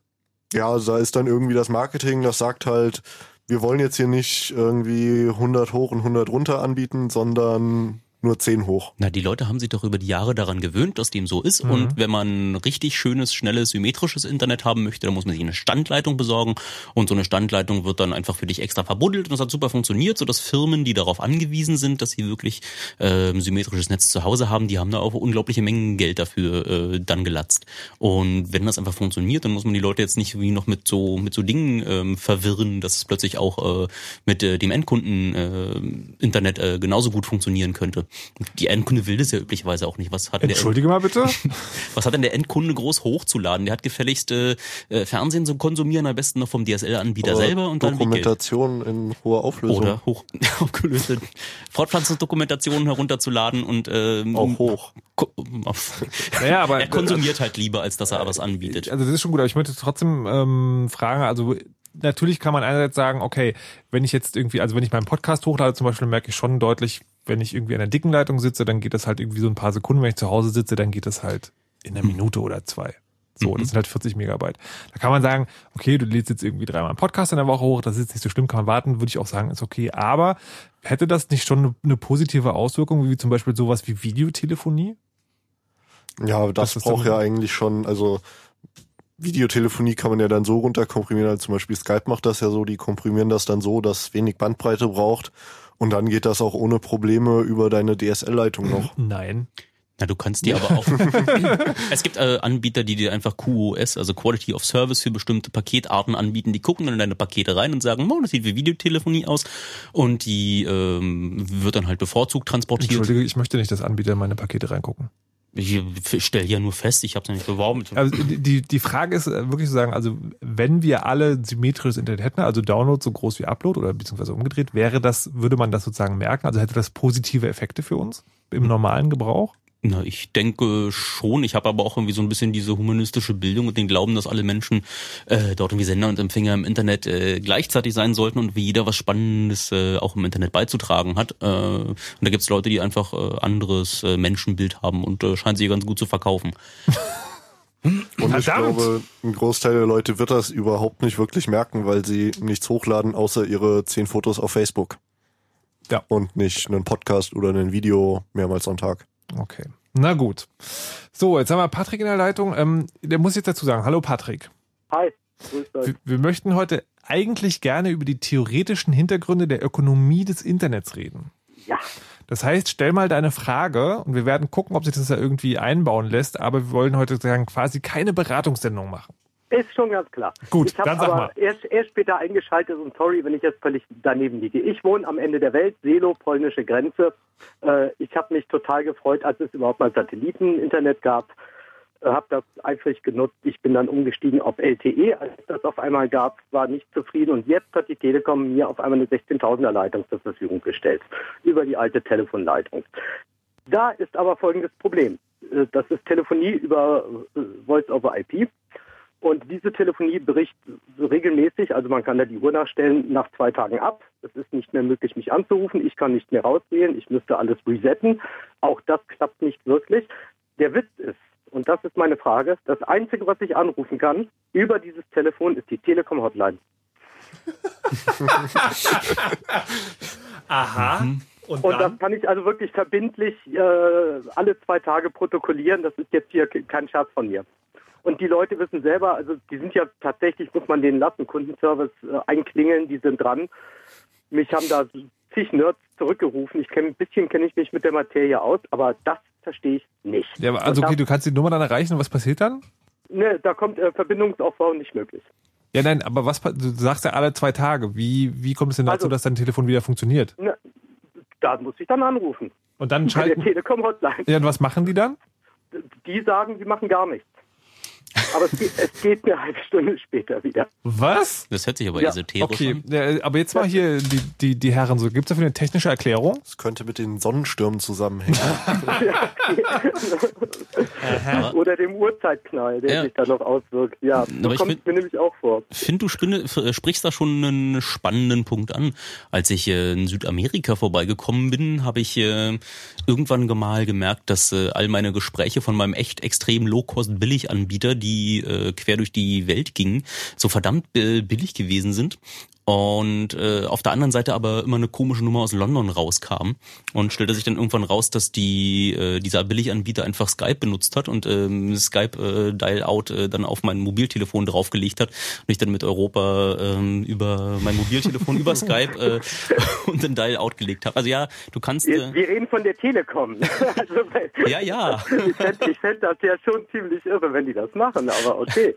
Na, ich glaube, die werden nicht Skype benutzen, aber es ist natürlich der Trend, geht dahin, statt dir irgendeine ähm, ähm, äh, ISDN-Leitung, ähm, die ja eine definierte Qualität haben muss zu jeder Zeit, äh, einfach äh, paketbasiertes äh, Telefonieren zu verkaufen, kann man natürlich dann einfach dynamischer mit planen. Und das ist schon vielleicht nicht, äh, weiß nicht, von der Telekom vielleicht schon ähm, auch ein, naja, ein Schachzug, so über die letzte Aber, Zeit. aber diese Regelmäßigkeit erklärt das nicht, oder? Das ist halt Software, Herr J. Das sind halt Programme Ja, von Leuten geschrieben. Okay, also das, okay, das ist, das ist aber dann eher sozusagen nichts, was mit dem Aufbau des Internets zu tun hat, sondern wird eher in der Voice-over-IP-Software. Also Internet läuft parallel 1A. Ja, okay. oder vielleicht dann in Also der. wirklich, da kann ich nicht meckern. Ich habe hier von den zugesicherten 16.000 äh, Download und auch im Upload komme ich immer nahe dran. Mein also Neid da, ist bei dir. da dürfte ich mich nicht beschweren, nur ich verstehe den technischen Hintergrund nicht. Also Patrick, wir können ja leider auch nicht helfen. Das, Du äh, kannst einfach Zipgate oder sowas darüber benutzen. Wenn das Internet tut, dann kannst du ja Telefon von woanders beziehen. Ja, Das stimmt. ich bin, ich bin ja nicht doof, mache ich auch. dann ist ja gut. Patrick, dann noch viel Spaß beim Telefonieren. Bis dann. Tschüss. Danke, ciao. So, es sind wirklich also seltsame Probleme, die da auch auftauchen, ähm, immer wieder in diesem seltsamen Internet, von dem die Leute immer reden. Ich würde jetzt gerne zu diesen CDNs was hören. Oh. Ist, ist Akamai ein CDN? Ja. Gut, dann würde ich jetzt gerne, das ist nämlich ein Punkt, den ich selber... jetzt schon? Aber guck doch auf Was? unsere Choreografie. Wir sind da noch, noch, noch Ja, weit. es ist schon 22.48 Uhr und, ähm, verstehst du? Ah, wir haben doch bis Mitternacht, habe ich Alles klar, na dann bitte. Na, wir wollten jetzt eigentlich mal gucken, was äh, dann passiert, nachdem das Paket aus deiner, durch deine Wand durch, auf der anderen Seite angekommen ist. Die Telekom hat jetzt so ein Paket und sieht, das soll nach ähm, Google oder zu einem Battle.net-Server von, wo du World of Warcraft spielst oder so. Mach ich schon lange nicht mehr. Machst du schon lange nicht mehr? Nein. Du bist erwachsen geworden. Das, darüber will ich nicht reden. Level 80 und einfach aufgegeben. Ich war noch nie maximal Level. Jetzt bleib beim Thema, Erdgeist. Entschuldige. ähm, äh, da hast du jetzt Pakete und in diesen Paketen steht drin, wo sie herkommen und wo sie hin sollen. Und äh, es gibt äh, so jetzt den dringenden Bedarf dafür zu sorgen, dass so ein Paket dann auch wirklich einen Weg findet. Und ähm, da haben sich so Firmen, die äh, DSL verkaufen an Kunden und Firmen, die so Kabel verbuddelt haben äh, zwischen den Kontinenten, ähm, haben jetzt da das äh, dringende Bedürfnis, sich da irgendwie zu verknoten und dafür zu sorgen, dass so ein, ein, ein Paket dann auch wirklich ähm, dort ausgetauscht wird und dort äh, den richtigen Pfad nimmt, um dort hinzukommen, äh, wo es am Ende hin soll. Und diese Knotenpunkte, die heißen äh, Internet Exchange. Und das sind meistens ähm, Vereine, von in denen viele Firmen Mitglieder sind, die äh, ein Interesse daran haben, äh, diese Pakete auszutauschen. Und die mieten sich dann ähm, so satzungsgemäß irgendwo Häuser an, müssen da Strom bezahlen, müssen da Klima bezahlen, müssen dafür sorgen, dass möglichst äh, aus allen vier Himmelsrichtungen da Kabel ankommen, sodass nicht ein Bagger oder äh, irgendjemand mit Spaten da mal auf der Suche nach äh, Kupfer äh, das Ding ausbuddelt und dann das ganze Rechenzentrum äh, dort äh, dann netzlos schaltet und ähm, an diesen Internet Exchange Punkten da stellen die dann äh, alle so Computer rein und diese Computer machen wirklich nichts weiter als in ganz großen Tabellen nachgucken, wo dann so ein reinkommendes Paket als nächstes weiter vermittelt werden muss. In welcher Größenordnung sind diese Teile denn verteilt? Also gibt es irgendwie eins in Europa, eins in jedem Land, eins in jeder Stadt? Also es gibt halt einmal so die großen in Europa, die stehen dann in London, Amsterdam und Frankfurt, weil das sind halt so die Internet-Hauptstädte. Da sind halt sehr viele Provider anwesend und die verbinden sich dann darüber. Aber es gibt zum Beispiel auch kleine regionale Peering-Punkte, die sind dann ja in München, Düsseldorf, Hamburg, jeder größeren Stadt, die eins, zwei Rechenzentren hat. Berlin? Auch. Ach, puh, das ist schon wieder hinterher. Meine Güte. Ähm, wie muss man sich das vorstellen, so ein Haus eigentlich? Ist es dann sozusagen so eine bewachte, mit Stacheldraht umzäunte Zentrale, wo Panzer drumherum fahren, oder? Ja, da gibt's so verschiedenste Ebenen. Also es gibt irgendwie so in Polen gibt's zum Beispiel ein so ein äh, großes Hotel, wo auch zufällig ganz viele Glasfaserkabel ankommen und da gibt's oben unterm Dachboden einen großen Raum und da stehen Racks und da hausen auch die Tauben. Und da werden halt die Kabel zusammengesteckt. Das ist jetzt so der richtige Extremfall. Es gibt natürlich auch das gesamt andere. Es gibt Rechenzentren, die können irgendwie tagelang unabhängig laufen, haben Stacheldrahtzäune und Überwachung und da darfst du nur rein, wenn du deinen Fingerabdruck und deinen Personalausweis abgibst. Also da gibt's verschiedenste Sicherheitsstufen und Qualitätsklassen, die von irgendwie, ja, schwarz bis weiß gehen. Aber wenn man sich das anguckt, dann muss man sich dort wieder vor Augen führen, dass der, das schon Infrastruktur ist, die regelmäßig betrieben werden muss, die dann auch ernsthaft Kosten verursacht, die sich ja am Ende dann irgendwo wieder niederschlagen müssen. Also du hast ja Kosten beim Verbuddeln der letzten Meile, mhm. äh, beim natürlich äh, nach Hause liefern von, von so Routern wie Kundenservice haben, wie die ganzen DSL-Provider haben da schon Kosten. Und jetzt kommen weitere Kosten hinzu, nämlich dort äh, an diesen Internet-Exchange-Punkten, wo wirklich äh, ja, Häuser betrieben, wo Strom hingelegt werden muss, wo Abwärme hingelegt werden muss, wo man für Redundanz sorgen muss, wo Server reingeschraubt, ziemlich teure Server sogar reingeschraubt werden müssen, sogar noch Softwarelizenzen für diese Betriebssysteme, die da drauf äh, laufen und die Pakete austauschen. Und das äh, macht dann schon ähm, auch richtig, äh, richtig Geld, was dann auch wieder dafür, dazu führt, dass äh, Leute, die da Investitionen getätigt haben, die wollen da schon auch wieder Geld wiedersehen. Was kannst du eine Hausnummer nennen? Was so ein, was so ein, also keine Ahnung, so ein Berliner rechten Internet-Exchange-Ding kostet? Also beim Internet Exchange ist nochmal ein Unterschied zwischen, also das, wovon wir jetzt gerade geredet haben, waren Rechenzentren. Ja. Und äh, da wenn man jetzt so mittelgroß ist, dann redet man nicht von einzelnen Servern, die man da mietet, sondern man holt sich das schränkeweise. Mhm. Und da zahlt man halt einen sogenannten Footprint, das ist halt dann irgendwie eine Fläche, einen Meter lang, einen 6 Zentimeter breit und da kann man dann so einen Rack draufstellen, was ja. halt ein Schrank ist, der genau genormt ist von den Breiten her. Und das heißt, dann muss man seine eigene Hardware mitbringen oder die ist dann wird dann zur Verfügung gestellt? Das ist dann halt völlig unterschiedlich. Also man kann zum Beispiel zu Hetzner gehen, da kann man überhaupt keine Racks mieten, da holt man sich nur einen Server. Mhm. Oder man geht jetzt halt ganz eigen hin und holt sich einen eigenen Server, kauft sich den und geht dann zu einem Provider und sagt, ich möchte den jetzt bei euch gern verbauen und schiebt den da in einen Rack. Oder man geht halt noch eine Ebene drunter, mietet sich ein eigenes Rack, legt sich dann eigene Kabel da rein, um das Internet in das Rack zu bekommen und kauft sich eigene Hardware dafür und ist dann völlig unabhängig. Ja, aber dann stehe ich ja wieder vor dem Problem, dass ich äh, nur eine Leitung habe, die so einen schmalen Upload hat. Das ist ja für mein eigenes kleines Internet-Exchange-Projekt nicht so geil. Wie kriege ich denn dann eine richtige Leitung? Ja, in Rechenzentren, da ist zum Beispiel die Daten, der Datenaustausch läuft ja überhaupt nicht über sowas wie DSL, sondern mhm. da hat man dann irgendwie in der Regel Glasfaserkabel, die dann von dem einen Provider zum anderen gehen. Und da gehen dann gleich meistens also normalerweise so ein Gigabit oder 10 Gigabit oder 40 oder 100 Gigabit drüber. Und darüber bezieht man dann halt sogenannten Upstream. Müssen diese Anbieter eigentlich, also wir haben ja so Flatrates angeblich, das, was dann immer heißt so, ja, also vielleicht bis 100 Gigabyte am Tag, dann schalten wir ab oder so. Da gibt es ja bei verschiedenen Anbietern verschiedene Dinger. Wie ist denn das in diesen Rechenzentren? Wird da auch überhaupt noch nach Datentransfer abgerechnet oder ist das eigentlich egal? Jein, da rechnet man nicht nach transferierten Daten ab, sondern nach Bandbreite und über, also das nennt sich 95%-Regel. Mhm. Da wird dann irgendwie halt über den gesamten Monat aufgeschichtet, wann man wie viel übertragen hat. Mhm. Das wird dann von der kleinsten zur größten Übertragungsrate, die im Schnitt war, aufgeschichtet und die obersten 5% werden weggeworfen. Und dann bezahlt man zum Beispiel 100 Megabits. Und Oder- ist, das heißt sozusagen, wenn ich in einem Rechenzentrum Platz verbrauche, dann habe ich nicht einen festen monatlichen Betrag, sondern der ist immer anders. Ja, du hast zum Beispiel entweder Inklusiv-Traffic, also bei den normalen Hostern hat man dann halt irgendwie ein Terabyte mit drinne und wenn man das voll hat, dann kriegt man nur noch weniger Bandbreite. Hm. Aber wenn man jetzt zum Beispiel Provider ist, da sagt man dann, man hat jetzt hier eine Leitung, die theoretisch einen Gigabit durch, aber man nimmt darauf jetzt nur 500 Mbit ab. Und dann zahlt man diese 500 Mbit und wenn man drüber ist, muss man wiederum jedes weitere Mbit zahlen.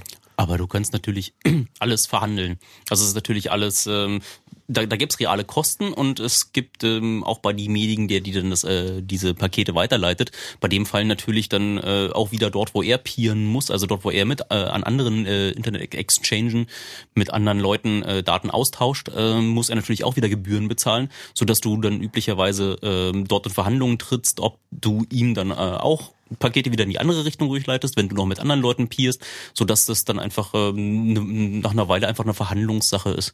Und es gibt einige Leute, die dort äh, sich da auch schon hinstellen und sagen, aber von uns kommt auch ganz viel spannender Traffic, ähm, Mhm. den eu, deine Benutzer zum Beispiel ganz dringend klicken wollen und wäre ja total schade, wenn die dann wie ganz langsames Internet noch zu dir hätten und vielleicht willst du ja nicht dann doch mal darüber nachdenken, da mit dem Preis ein bisschen runterzugehen und ähm, Okay, aber das Spannende, was ich gerade lerne, ist, ähm, für uns als, als normale User klingt es ja oft so, naja, also irgendwie die tatsächliche Übertragung von Daten kostet ja eigentlich nichts mehr, weil, weil es davon, davon gibt es so viel. Das ist aber tatsächlich nicht der Fall, sondern tatsächlich ist es immer noch so, dass einzeln, also sagen ein einzelnes Datum, das übertragen wird, auch Kosten verursacht und dass es einfach nur mittlerweile so viel davon gibt, dass es sich quasi bei einem einzelnen Bit um Na. 0,000 Cent Betrag Nee, wir können handelt. ja mal irgendwie ganz äh, offen darüber sprechen. Wir haben jetzt, ja für den DSL-Betreiber haben wir jetzt schon rausgefunden, dass der hat Kosten beim Verbuddeln des Kabels bei dir zu Hause, beim Hinliefern der ähm, des, äh, deiner Hardware, dein kleines Plaster-Routers und Mhm. beim Betrieb von Kundenservices sind schon mal Kosten, die er auf jeden Fall hat. Aber dann verkauft er dir ja sowas wie hier 50 Megabit Flat. Mhm. Und wenn du diese 50 Megabit Flat jetzt in, in so einem Internet-Exchange bei irgendjemanden einkaufen müsstest, dann hättest du da ganz reale Kosten, kommt drauf an, wie viel du abnimmst, aber so mindestens drei Euro bezahlst du dafür einen Megabit schon. Das heißt, wenn dir irgendjemand 50 Megabit zu dir nach Hause anbietet, dann müsste der dort 150 Euro am X, äh, beim, am Internet Exchange latzen, um dir wirklich diese 50 Megabit garantiert nach Hause liefern zu können. Das heißt, dass da also eine Mischkalkulation stattfindet. Das heißt, dass äh, die Oma, die bei dir im Haus wohnt und zweimal am Tag ins Internet geht und äh, sich ihre Mails abliefert, danach wieder den Rechner ausschaltet, dass die ja dasselbe bezahlt, was du bezahlst, eigentlich auch theoretisch 50 Megabit hat. Aber wenn du die 50 Megabit voll ausnutzt, dann bezahlt deine Oma quer, quer also die Oma im, im Nachbarhaus quer, querfinanziert dir dann deine, deine Internetleitung mit. Jetzt ist aber so, dass diese, diese Kosten für das übertragene Megabyte oder Gigabyte sagen, das sind aufrechnete Kosten, irgendwie Strom für den Server, Mietplatz in dem Platz, wo es steht, Betriebskosten, Leute, die darauf aufpassen. Es gibt irgendwie die Leute, die die Kabel verbuddelt haben ähm, oder versenkt haben im Ozean, die haben da schon sehr krasse initiale Investitionen geliefert und die Mhm. fahren ja auch immer wieder raus, um noch schnellere Kabel zu versenken und die vermieten es dir dann auch wieder zu ähm, zu Konditionen, die wollen dann natürlich auch, also das machen sie ja nicht aus reiner äh, Philanthropie, äh, diese Kabel zu versenken, sondern die wollen dann Was? Na, Die wollen Geld? Ja. Fuck. Krass.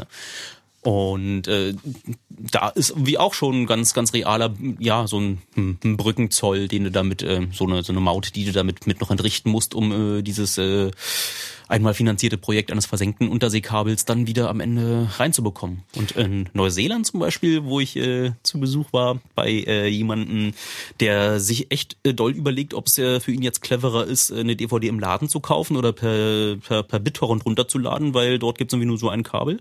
Sie mh, versuchen da gerade ein zweites zu verlegen, aber es gibt ja nur ein Kabel in die USA und das ist irgendwie auch äh, ziemlich teuer und ähm, kostet so 50 Euro Cent pro Gigabyte Dinge runterzuladen. Das ist einfach so der Preis bei denen ähm, in Neuseeland, weil sie halt nur eine dünne, ein dünnes schmales Kabel haben und äh, da kostet dann lustigerweise das Internet aus der Luft genauso viel, weil es macht keinen großen Unterschied mehr, ob du dort äh, mit deinem Mobiltelefon äh, so viel Traffic verursachst oder bei dir zu Hause per DSL und die legen dann auch mal zusammen. Also die gucken dann die aktuelle US-amerikanische Serie jetzt inzwischen nur, einer lädt dann immer runter und dann wird es lokal weiterverteilt, weiß er.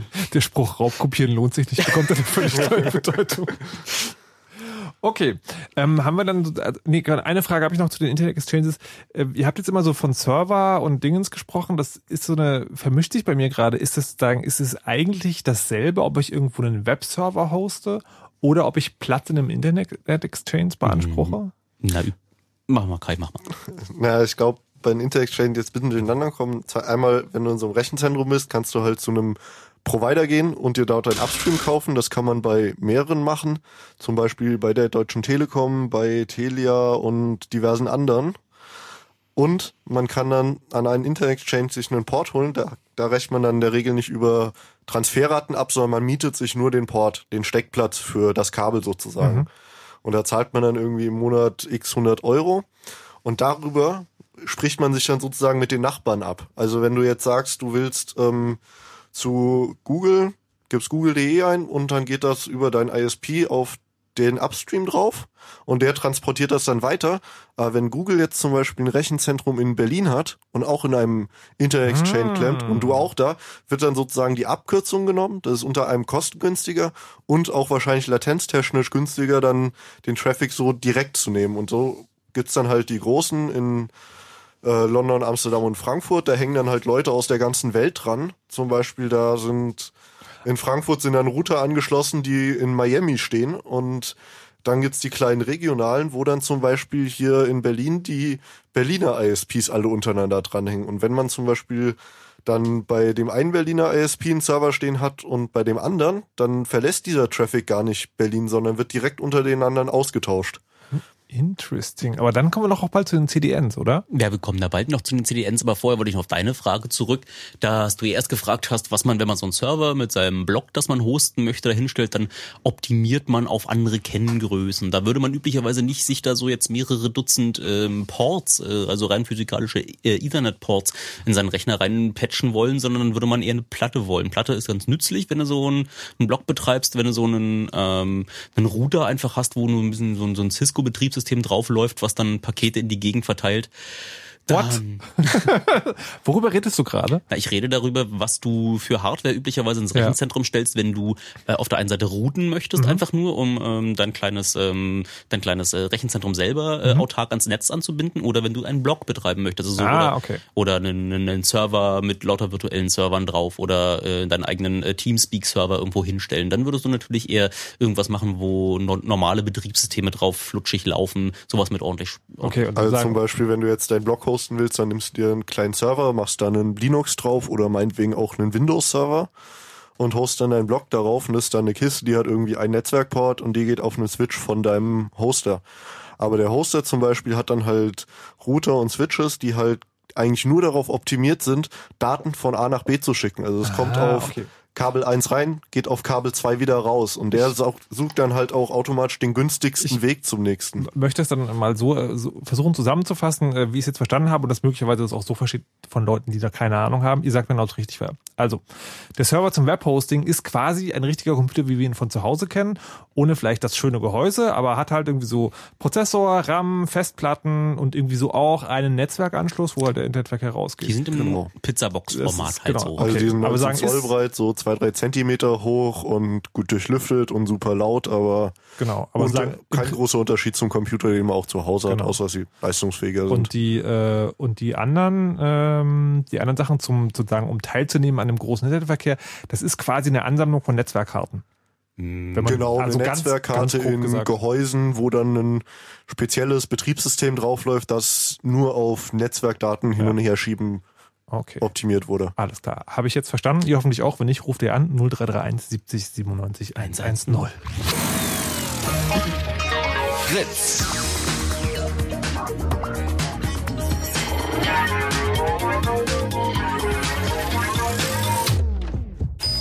Blue Moon.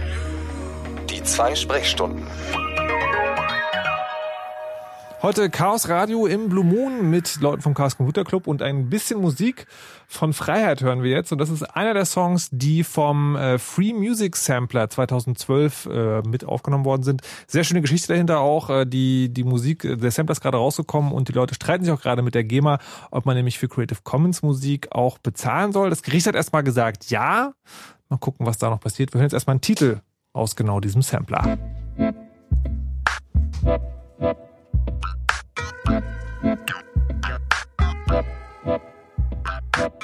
Ein besetztes Haus wird geräumt im Szenebezirk, nicht sehen und nichts hören. Sie haben die Straße gesperrt, lächeln und verholen, Westen und Pistolen. Sie lassen nur Anwohner durch, die insgeheime Freude vertreibt deren Furcht. Da waren Chaoten nur drin, sind sie sich einig und finden's nicht schlimm. Das wird schon seine Richtigkeit haben, würden sie sagen, würden sie reden. Die Uniformen voll Stolz getragen, schweigend, befehlend, gefolgt, untergeben. Das wird schon seine Richtigkeit haben, würden sie sagen, würden sie reden. Die Uniformen voll Stolz getragen, schweigend, befehlend, gefolgt, untergeben. Eine Demonstration registriert, Transparente transportieren, Parolen und parieren. Fausthiebe im Unterleib, vor den Kameras versteckt, Quarzsand, Handgepäck. Von den Balkonen geschaut, gesehen, verdrängt, sicher zu Haus. Da machen Chaoten nur mit, sind sie sich einig und lesen die Bild. Das wird schon seine Richtigkeit haben, würden sie sagen, würden sie reden. Die Uniformen voll Stolz getragen, schweigend, befehlend, gefolgt, untergeben. Das wird schon seine Richtigkeit haben, würden sie sagen, würden sie reden. Die Uniformen voll Stolz getragen, schweigend, befehlend, gefolgt, untergeben. Sie sagen, was beschwert ihr euch? Euch geht's verhältnismäßig gut. Woanders hungern sie und ihr bekommt von Freiheit nicht genug. Wir sagen, ja, so sieht es aus. Wir laden alle herzlich ein. Besetzt die Häuser hier im Land. Lasst uns Gefangene befreien. Sie sagen, was beschwert ihr euch? Euch geht's verhältnismäßig gut. Woanders hungern sie und ihr bekommt von Freiheit nicht genug. Wir sagen, ja, so sieht es aus. Wir laden alle herzlich ein. Besetzt die Häuser hier im Land. Lasst uns Gefangene befreien. Ein neues Gesetz durchgebracht zum Schutze des Staats, weil Terrorverdacht. Ein Apartment durchsucht, Schränke durchwühlt, PCs konfisziert. In U-Haft gesteckt, monatelang, ohne Beweis. Das sind die Chaoten selbst schuld, denken sie sich, sind insgeheim froh. Das wird schon seine Richtigkeit haben, würden sie sagen, würden sie reden. Die Uniformen voll Stolz getragen, schweigend, befehlend, gefolgt, untergeben. Das wird schon seine Richtigkeit haben, würden sie sagen, würden sie reden. Die Uniformen voll Stolz getragen, schweigend, befehlend, gefolgt, untergeben. Ein leeres Haus wird besetzt von Menschen mit Zeit, die Miete ist frei. Aus Ideen wird Kultur zu zeigen, was geht, wirkt wie Magnet. Auf Kneipen und Bars folgen Hotels, die Straße wird voll. Das besetzte Haus muss noch weg, dann ist perfekt, denken Sie jetzt. Das wird schon seine Richtigkeit haben, würden Sie sagen, würden Sie reden. Die Uniformen voll Stolz getragen, schweigend, befehlend, gefolgt, untergeben. Das wird schon seine Richtigkeit haben, würden Sie sagen, würden Sie reden. Die Uniformen voll Stolz getragen, schweigend, befehlend, gefolgt, untergeben. Sie sagen, was beschwert ihr euch? Euch geht's verhältnismäßig gut. Woanders hungern sie und ihr bekommt von Freiheit nicht genug. Wir sagen, ja, so sieht es aus. Wir laden alle herzlich ein. Besetzt die Häuser hier im Land. Lasst uns Gefangene befreien. Sie sagen, was beschwert ihr euch? Euch geht's verhältnismäßig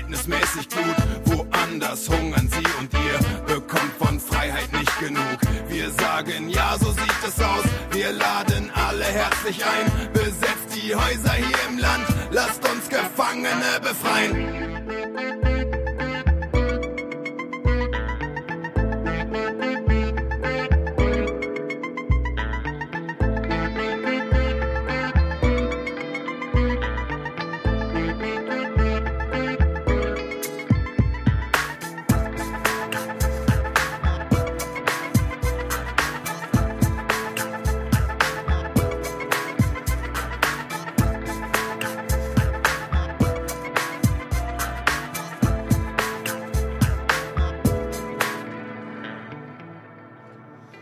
Tapete kennt ihr vielleicht von Unsigned, da sind die häufiger schon gewesen. Jetzt sind sie auch auf dem Free Music Sampler Freedom and Free Beer mit dem Song von Freiheit nicht genug. Wir werden euch diesen Sampler noch ausführlicher vorstellen, den Trackback, aber erst nächste Woche, weil diese Woche ja Samstag kein Trackback ist, weil ja da die neuen Deutschpoeten stattfinden. Jetzt sind wir im Chaos Radio im Blue Moon mit Erdgeist und Kai. Hallo und willkommen zurück. Willkommen zurück. Und wir sprechen heute über das Internet und wie es funktioniert, nicht technisch, sondern wer da so als Firma mit dran beteiligt ist, als Player. Und wir haben schon gelernt, wie die letzte Meile aufgeteilt und verkauft wird. Wir haben gelernt, was das Datenpaket, wenn es aus eurer Wohnung raus ist und durch die letzte Meile durch, dann macht, nämlich es schlägt in einem sogenannten Internet Exchange Center auf. Das heißt, alle Firmen, die in einem bestimmten lokalen Gebiet irgendwas mit Internet machen, stellen dort ihre Rechner rein und verteilen die Datenverkehre untereinander und routen sie auch quasi nach draußen, zum Beispiel in so ein Überseekabel, was echt teuer ist. Und bevor wir, ich muss ja, also ich bin ja die ganze Zeit schon ganz gierig drauf, dass wir über CDNs reden. Ja, ja. Noch eine kleine Korrektur, es Ja, sind bitte? nicht Internet Exchange Center, sondern sind Rechenzentren, Rechenzentren oder Colocations nennt man sie. Und dort drin stehen zum Beispiel neben den Hostern auch Internet Exchanges. Das ist bis jetzt auch nicht klar geworden. Also ein Internet. Exchange ist eigentlich nichts anderes als ein Switch, wie ihn jeder zu Hause zum Verteilen vom Internet benutzt, hinterm WLAN-Router. Nur, dass die Switches halt viel größer sind und viel mehr können, aber im Grunde ist das nur ein Verteiler und alle können darüber sprechen und das ist auch nur ein Kasten in einem Schrank in einem Haus, was eine Klima hat. Okay. Jetzt würde ich, glaube ich, aber bevor wir zum CDN kommen, tatsächlich nochmal über das Überseekabel sprechen wollen, Aha. weil das ja so tierisch teuer ist. Aha. Und dass er den, den Datenverkehr, wie der Herr Erdgeist schon häufig angemerkt hat, jetzt so teuer macht, weil man da so viele Investitionen reingelegt, rein versenkt hat äh, und die dann müssen dann irgendwann wieder auszahlen. Kann einer von euch mal beschreiben, wie so ein Unterseekabel eigentlich aussieht, was es so, keine Ahnung, Europa und Amerika verbindet? Ja, so ein Unterseekabel ist in der Regel, also die allerersten waren noch Kupferkabel, aber inzwischen sind das alles Glasfaserkabel, das ist dann irgendwie ein riesig fettes Bündel mit äh, mehreren hundert Glasfasern. Die werden dann wieder rüber einfach in einem dicken Mantel verlegt, der irgendwie mit Stahlgewebe ist, dass es nicht schnell kaputt geht, dass da auch mal ein Hai reinbeißen kann oder so.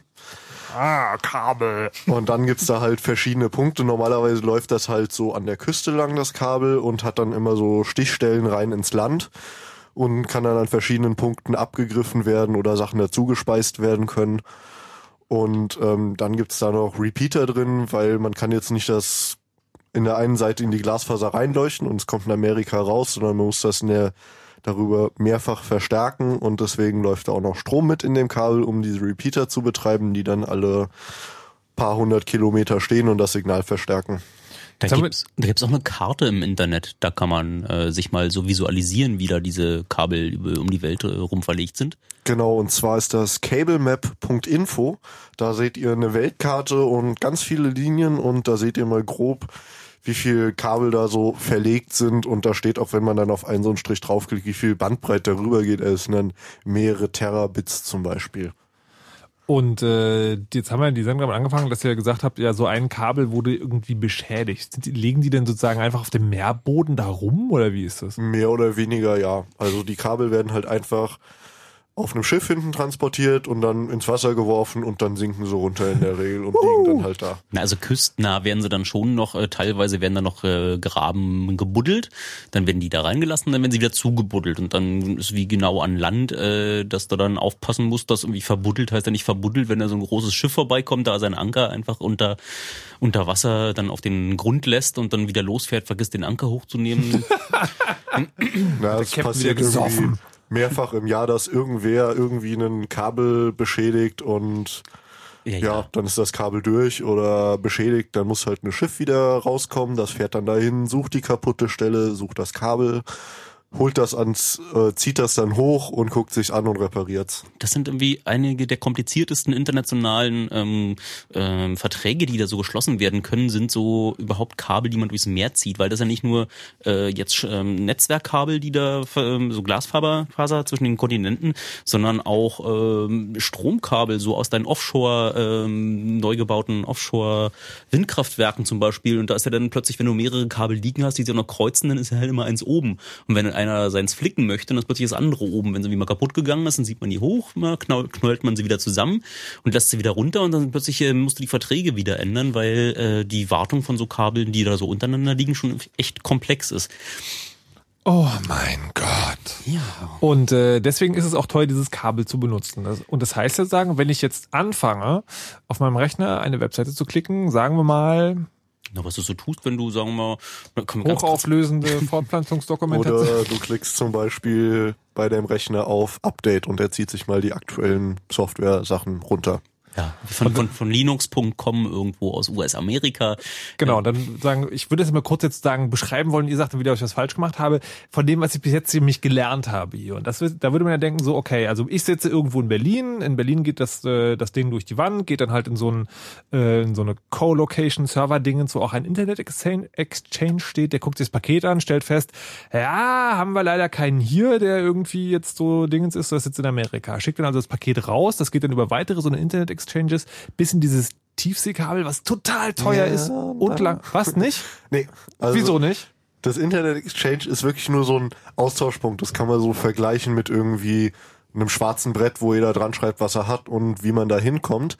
Davor gibt's dann nochmal Provider. Die schließen sich, also du gehst dann hin und gibst deine Daten einem Provider und der kümmert sich dann drum, dass es zum Beispiel zu dem Internet Exchange geht. Oder er transportiert das durch sein eigenes Unterseekabel nach Amerika, weil er dort mit jemand verbunden ist, der den Content hat. Und die Internet Exchanges sind dann nur so ein neutraler Knotenpunkt, die eine Plattform bieten zum Austausch. Und da gehen dann die Provider hin, mieten sich den Port drauf und tauschen dann die Daten mit anderen Providern aus. Und wieso kommt da mein Paket nicht vorbei? Es muss nicht vorbeikommen. Also zum Beispiel, wenn du jetzt Wir sind jetzt Ähm, gerade beim Beispiel, mein Paket will nach Amerika. Genau. Und ähm, nach Amerika hast du jetzt keinen an deinem, also du bist jetzt zum Beispiel nur ein kleiner Provider hier in Berlin, bist an einem Internet Exchange in Berlin angeschlossen und ähm, da hast du jetzt zum Beispiel nicht eine Firma aus Amerika, weil das halt nur ein sehr kleiner Kreis ist, der da angeschlossen ist, also nur ein Bruchteil vom Internet. Aber du hast dann halt weitere Upstreams, zum Beispiel ja Deutsche Telekom, Global Crossing oder Telia, die und denen gibst du dann die Daten und die haben wiederum so ein großes Netz, das um die ganze Welt reicht. Und die transportieren das dann für dich weiter. Aber das ist doch sozusagen trotzdem auf diesem Internet Exchange ausgetauscht worden, oder nicht? Nee. Also du kannst entweder auswählen, es geht über einen Internet Exchange, oder du gibst es einem, einem Uplink-Provider, sogenannter. Und also die Internet Also Exchange ich- sind nur. ich glaube, das nicht- wird jetzt zu kompliziert. Wir Ja. können ja einfach mal versuchen zu sagen, da ist irgendwie noch mehr, da wie so tief will man nicht reinleuchten. Das wird dann ganz schnell ziemlich äh, äh, verwoben. Äh, man kann ja wieder Einfachheit äh, halber einfach mal sagen, dass es so ungefähr auch funktioniert, äh, dass äh, man die Preise, die jetzt die Durchleitung bei diesen Upstream-Providern, äh, dass man die vergleicht mit dem, was man vielleicht bei den lokalen Sixen dort ähm, ähm, bezahlen würde und sich dann irgendwie den günstigsten Anbieter raussucht und am Ende sich irgendwie nicht weiter drum kümmert, wo das Paket denn wirklich landet. Sondern einfach sagt, ich habe hier ein Internetpaket und ich würde jetzt gerne das über den billigsten Anbieter verschicken. Und dann gibt's dann wie so äh, Algorithmen, die einem das ausrechnen, was da gerade äh, der optimale Weg ist. Aber auch am Ende ist natürlich dann der Preis, äh, den, den es nimmt, äh, ist eine der Metriken. Also du hast natürlich, du willst ja deinen Kunden auch nun nicht äh, unbedingt ein Paket nach dem günstigsten Preis nur zumuten. Wenn das dann einfach so durch äh, die billigsten Anbieter kommt, aber dann äh, da so mehrere Sekunden Latenz plötzlich hat, äh, das ist wie eine schlechte Metrik, einfach nur den Preis daherzunehmen, sondern du, du misst da mal alles Mögliche auf und hast dann am Ende rausgefunden, dass ähm, so dein Kunde sehr unzufrieden ist, wenn er sich jetzt die ähm, Tierdokumentation dort mit einer Bandbreite von nur 10 Kilobit pro Sekunde ähm, nach Hause ziehen kann. Also will er wahrscheinlich äh, dort mal eine dicke Bandbreite haben und ist wahrscheinlich auch ähm, bereit dafür dann äh, Geld zu bezahlen. Für andere Dinge mm, will er halt dann vielleicht äh, nicht so braucht er nicht so schnell ist oder vielleicht äh, wie geht es auch mit größerer Latenz noch in Ordnung. Ist das dann Aber das ist dann eine Mischkalkulation, die der Provider wieder macht, Das weil mein, dann- ja. äh, weil sagen, ich als Kunde bezahle ja immer nur einen Preis. genau, äh, du nee. kannst auch gar nicht entscheiden. Du, als Kunde würdest dann vielleicht im Zweifel eher weggehen, wenn irgendwie bei mir zu Hause geht Skype langsam, äh, bei der Telekom ging es aber voll schnell, dann gehe ich Ja. halt woanders hin. Also man kann natürlich seinem Kunden irgendwie so Dinge zumuten, bis er, bis das Kamel platzt. Ja, genau, aber das, ich wollte gerade sagen, du sagen, das entscheidet der Provider, das berechnet ihr mir nicht einzeln, sondern sagen, ich bezahle Mhm. meine 20 Euro und der Provider entscheidet dann so, okay, die Leute, die da wohnen, die sind, die gucken alle viele hochauflösende Fortpflanzungsdokumentationen, aber skypen wenig, deswegen sozusagen können wir das so. Und wenn er sich dann falsch entscheidet, dann sagt der Kunde so, ich genau. Mal weg. Okay, aber sozusagen, es wird nicht, ich als Kunde sehe das nicht, wie der sich entschieden hat. Das ich merke das höchstens, Genau. wenn er sich falsch entschieden hat. Nun hast du aber das Problem, dass viele von den Informationen, die so Leute sich besorgen wollen, auch ähm, identisch sind. Also wenn plötzlich viele Leute in der Welt gleichzeitig sich das, äh, die neue Version des Betriebssystems herunterladen möchten, mhm. dann hast du als ähm, sowohl als Provider, der den Kunden das jetzt ähm, zukommen lassen möchte, als auch derjenige, der es anbietet, hast du so ein Problem. Da gibt es so Möglichkeiten, das zu lösen. BitTorrent zum Beispiel, mhm. ist aber so für, einen, für eine garantierte Qualität, die du deinen Kunden liefern möchtest, jetzt nicht so immer die optimale Wahl. Äh, und dann gibt's äh, andere Möglichkeiten, zum Beispiel ein Du darfst es sagen. CDN. Ja, ein CDN. Wow. Was genau ist ein CDN? Also ein CDN ist eine, eine Firma meistens, die ich halt, oder halt. eine Organisation. Was heißt CDN? Ah, stimmt. das heißt Content Delivery Network. Also die verteilen sozusagen den Inhalt. Mhm. Und ähm, wenn da jetzt zum Beispiel eine Firma hingeht, die jetzt ein Update rausbringt für ihr Betriebssystem, das ist dann irgendwie einen Gigabyte groß und die wollen natürlich, dass alle das richtig schnell bekommen. Und die haben jetzt aber nur ihre Server in Amerika in ihrer Zentrale stehen. Und die übergeben dann dieses Paket mit dem neuen Betriebssystem drinne, so im CDN die kamen in der ganzen Welt verteilt. Kleine Inseln in Rechenzentren haben sie dann irgendwie zehn Racks, randvoll mit Servern, mit viel Platten und ganz schnell angebunden und haben davon in jeder Stadt einstehen. Oder sogar in manchen Providern drinne. Also mhm. zum Beispiel in deinem, bei deinem DSL-Provider steht dann auch so mehrere Schränke von diesem Content Delivery Network. Und die kümmern sich darum, dass der Content dann auf allen diesen Servern ist und somit ganz, ganz nah beim Kunden. So, was der Kunde dann sieht, ist, äh, er macht eine Anfrage im DNS, also äh, bei Nameserver und fragt, sag mal, wo steht eigentlich updates.microsoft.com? Und dann guckt äh, dein Nameserver, der ja bei dem ähm, bei deinem Provider eingetragen ist, guckt nach und sagt, ja gut, jetzt könnte ich dir sagen, der ist Amerika, will ich aber gerade nicht, äh, sondern äh, updates.microsoft.com steht hier bei mir lokal, wie mit dieser IP-Adresse kannst du runterladen. Und äh, man würde sich dann einfach äh, zu einem Rechner dieser Content Delivery Network Networks äh, hin connecten und äh, würde dann am Ende über die Signatur rausfinden müssen, das ist wirklich korrekt, das ist wirklich Microsoft und würde dann anfangen, statt über das teure Überseekabel dieses Update runterzuladen, dann einfach äh, von dem Server, den da dieses äh, dieser CDN bei deinem Provider hingestellt hat, direkt äh, äh anfangen runterzuladen. Das ist, ähm, das kann man auch beobachten, wenn man irgendwie bei Videos fällt, fällt das glaube ich irgendwo oft an, äh, wenn man also irgendwie so ein kleines Firewall-Programm auf seinem Rechner laufen hat oder so, dann fragt das manchmal, obwohl man sich jetzt zu hochauflösende Fortpflanzungsdokumentation.de verbunden hat nach irgendwie so einer ganz kruden Nummer, also so elendlange Namen stehen möglicherweise sowas wie Akamai drin oder sowas. Und das ist dann so ein Content Delivery Network Server. Ja, na, es gibt einfach zwei große gerade und Akamai ist einer äh, der ersten, die da drauf gekommen sind. Die haben irgendwann war, glaube ich, ein Universitätsprojekt und dann hat irgendwie Apple noch ganz früh darin investiert, die da irgendwie Web-Objects sich ausgedacht haben und dort jetzt für äh, ihre ersten Updates und ich glaube ihre ersten Versuche mit dem iTunes Music Store äh, dort einen, äh, wollten sie einfach nicht selber machen, sondern wollten sie einkaufen und haben sie dann Akamai investiert und ähm, war irgendwie das erste Geld, was dann äh, damals Apple auch wieder verdient hatte, nachdem es ihnen schlecht ging, glaube ich. Und die ähm, sind irgendwie so einer der gro ersten großen Spieler und die hatten irgendwie dann ziemlich schlaue Algorithmen, um rauszufinden, was denn jetzt gerade ähm, heiße Files sind. Also Files, die gerade ganz viel von Leuten aus einer aus einer Region äh, angefragt worden sind, weil du hast natürlich wieder eine andere Metrik. Du kannst ja nicht das gesamte Angebot deines ähm, Kunden jetzt überall spiegeln, was gar nicht äh, angefragt wird sondern musst irgendwie schon schauen, was äh, sind gerade, äh, wenn in Deutschland so die Leute vom Update-Server nur die deutsche Version äh, des Betriebssystems wollen, dann kann man natürlich da schon vorbauen und ähm, sich äh, auf der Seite des Anbieters dafür darum kümmern, dass äh, jetzt nur die deutsche das deutsche Sprachpaket damit bei ist. Aber auf der anderen Seite will man das eigentlich auch äh, Algorithmen machen lassen. Wenn du wie siehst, dass dasselbe File aus der Region Deutschland in ein paar Millionenfach angefragt ist, dann kriegt das äh, Content äh, Delivery Network das mit und ähm, holt sich das dann einmal aus äh, US-Amerika und sorgt dann dafür, dass äh, wenn alle anderen dasselbe File haben wollen, dass das dann äh, eher lokal ausgeliefert wird. Das hört sich ja sozusagen nach einer äh, recht äh, menschenfreundlichen, ideellen Vorgehensweise an, dass das Content Delivery Network sagt, hey, ihr wollt alle diese Datei haben, kein Problem, ich hole sie euch und leg sie bei uns drauf. Aber da muss doch irgendjemand dafür bezahlen. Wer? Äh. Ja, das ist jetzt wieder sehr unterschiedlich. Also eigentlich zahlt dann am Ende der, der sagt, ich habe hier meine Datei, die muss verteilt werden. Und dann bezahlt er dafür, dass die zum Beispiel überall in bestimmter Geschwindigkeit verfügbar ist. Ach so, das, das läuft dann sozusagen nicht so, dass ähm, dass er sagt, okay, ich möchte, dass diese Datei gerade verteilt wird und dann wird die sozusagen nach seinem Willen auf bestimmte Server dieses, äh, dieses CDNs hochgeladen, sondern er sagt das und dass dieses CD, die CDN-Firma hat dann einen Algorithmus, der ausrechnet, wo diese Dateien verteilt werden müssen. Genau, also man sagt dann zum Beispiel, was für eine Art ist, wenn das jetzt zum Beispiel für die Fußball-WM oder Olympiade ist, dann wird gesagt, das ist ein Livestream und der kann dann zum Beispiel, weil dann gerade Deutschland spielt, kann sein, dass jetzt ganz viel in Deutschland dafür gebraucht wird, aber wenig Kapazität woanders. Und dann kümmert sich, also das CDN ist dann, erkennt das und kümmert sich darum, dass in Deutschland dafür genügend Kapazitäten vorhanden sind. Aber der, der sozusagen der Auftraggeber sagt tatsächlich nur, ich habe hier diesen Inhalt und ich möchte, dass der überall auf der Welt oder sozusagen er kann noch das Gebiet einschränken wahrscheinlich. Genau, er sagt Äh. dann, die Zielgruppe ist zum Beispiel in Europa und das möchten wir da, dass das zu dieser Uhrzeit live geht auf allen Knoten Okay. und alle sollen das schnell runterladen können.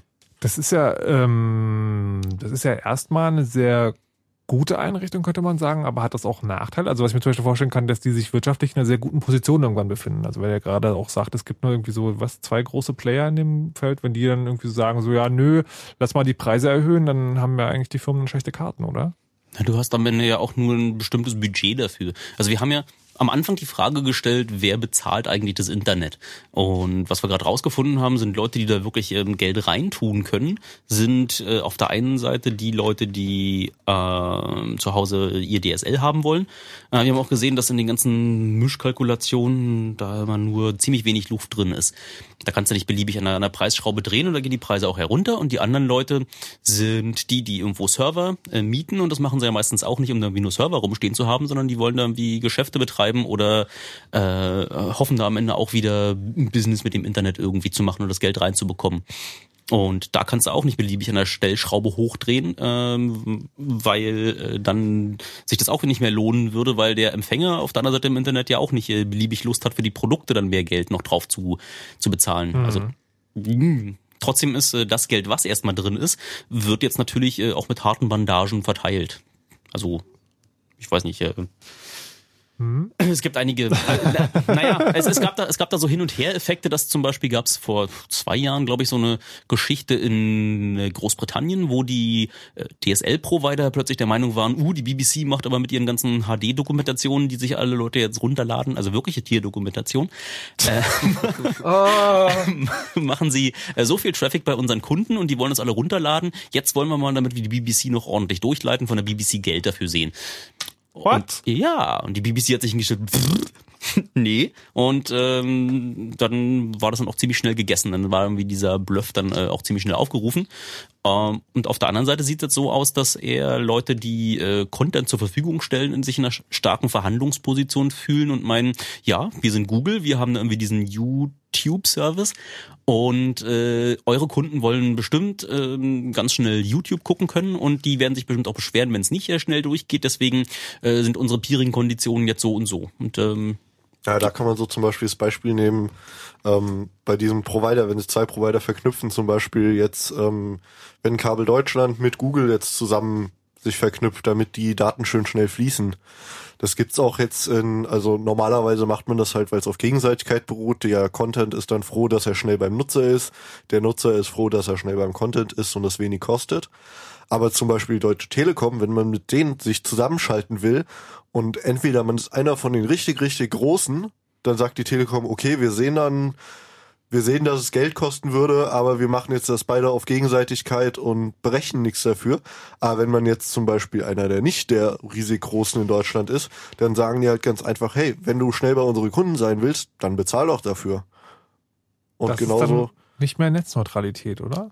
Das ist jetzt die Frage, die Nein, mir sozusagen die ganze Zeit auf der, auf der Zunge liegt. Also diese, diese Idee ist ja, dass alle gleich, Inhalte immer gleich schnell sind, aber schon diese CDNs sind dann eigentlich eine Verletzung dieses Prinzips. Ja, oder? also zum Beispiel, was die Telekom macht, das nennt sich einfach in der Branche Paid Peering, also bezahlte Zusammenkunft dann einfach. wie sind wir da Prostitution an? Ich kann mich gerade nicht.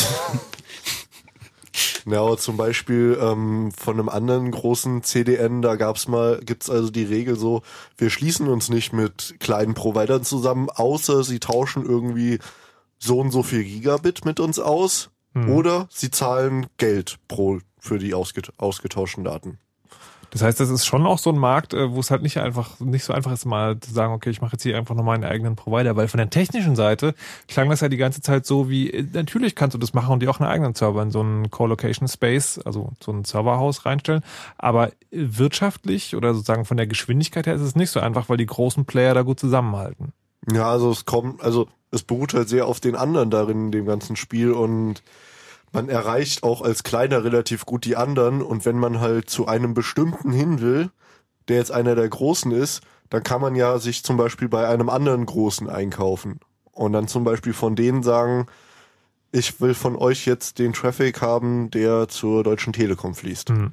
Okay, also muss man dann über Mittelsmann gehen.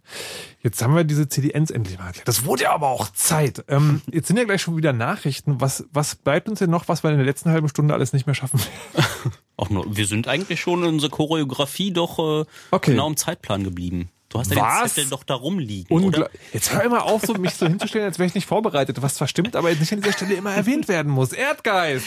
Okay, also wir haben jetzt gleich noch Ripe. Könnt ihr schon kurz mal anteasern, was das ist? Na, die vergeben so die, äh, die Zahlen, also die Nummern, unter denen Rechner erreichbar ist im Internet. Ach, wir können das einfach generischer fassen. Im Laufe der Zeit hast du irgendwie wie im Wilden Westen da, alle haben wie wild ihre äh, Eisenbahnlinien durch die Gegend verlegt, ein paar Leute bauen Straßen, ein paar Leute erschießen Indianer und irgendwann hast du doch nochmal eine Regulierung, äh, die notwendig ist, um dort wieder ein bisschen Ordnung in diesen Wilden Westen dort reinzuschaffen. Irgendwann sind die IP-Adressen alle, irgendwann äh, will man auch, glaube ich, dafür sorgen, dass es so ein paar äh, grundsätzliche Spielregeln der Leute untereinander gibt, die dann äh, von ja doch irgendwie eigentlich noch recht freundlichen äh, gesinnten Engineers dann so im, halbwegs im Konsens da besprochen werden. Und diese Institutionen, die das regulieren, die wollen wir jetzt in der letzten halben Stunde ansprechen. Ich bin sehr gespannt. Jetzt aber erstmal Fritz Info mit Nachrichten, Wetter und Verkehr. Das Line-Up ist komplett. Die Sonne ist bestellt und die geheimen Geheimgäste sind auch noch geheim. Fehlt eigentlich nur noch ihr, falls ihr noch kein Ticket habt. Die neuen Deutschpoeten. Das Fritz Open Air Festival mit Thes Ullmann, The Poletskis und Tim Bensko. Muss nur noch kurz die Welt retten. Mit Masimoto und mir. Mit Timo Hauer, Vierkant-Tretlager und Max Herre. Und ich schließe die Augen. Und dazu ein paar ziemlich geheime Geheimgäste. Die neuen Deutschpoeten. Kommenden Samstag live und Open Air im IFA Sommergarten auf dem Messegelände Berlin und auf allen Frequenzen von Fritz. Solange es noch Karten gibt, gibt's Karten auch bei Fritz im Netz. Oder ihr gewinnt sie bei uns. Einfach gut Fritz hören. Die neuen Deutschpoeten. Das Fritz Open Air Festival. Moderiert Auf der Bühne von mir, hat eine Tess2 und mir. Bosse. Fritz. Immer gute neue Musik. Und das hört man. Um kurz nach halb zwölf. Fritz Info. Nachrichten. Mit Martin Schneider. Die Flugbegleiter der Lufthansa beginnen morgen ihren Streik in Frankfurt am Main. Das hat die Gewerkschaft UFO am späten Abend mitgeteilt. Der erste Ausstand des Kabinenpersonals in der Geschichte der Lufthansa soll demnach um 5 Uhr morgens beginnen und bis 13 Uhr dauern. Fluggäste müssen sich auf erhebliche Behinderungen und Flugausfälle einrichten. Wann der neue Hauptstadtflughafen tatsächlich eröffnet wird, soll erst nach der nächsten Aufsichtsratssitzung der Flughafengesellschaft bekannt gegeben werden. Berlins regierender Bürgermeister Wowereit sagte dem RBB, dem neuen Technikchef Amann müsse die Zeit bis zum 14. September gegeben werden, um die Unterlagen intensiv zu prüfen. Die Flughafeneröffnung ist nach zwei gescheiterten Terminen für den 17. März 2013 vorgesehen.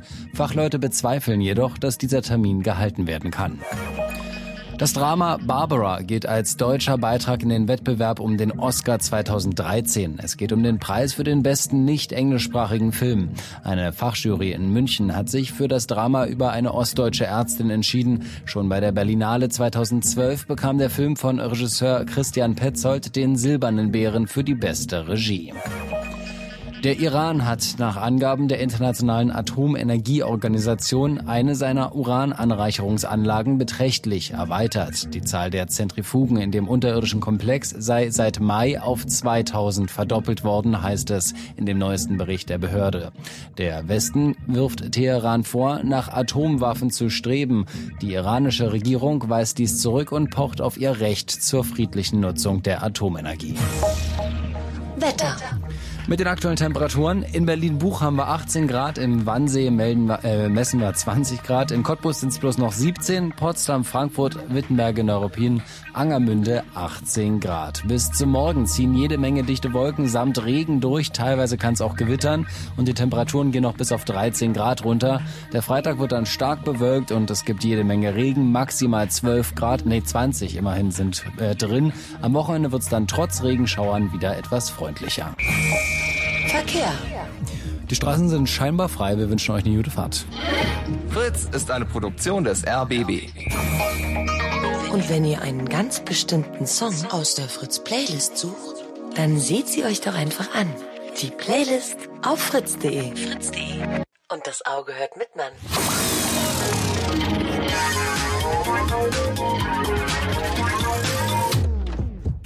Fritz. Blue Moon. Zwei Sprechstunden. Heute Chaos Radio mit Erdgeist und Kai, die euch das Internet erklären genauer, wer darin Geld für was nimmt und bezahlen muss. Und auf Wunsch eines einzelnen Herrn, der heute hier anwesend ist, gibt es jetzt an dieser Stelle auch noch Musik und zwar einen Totentanz. Es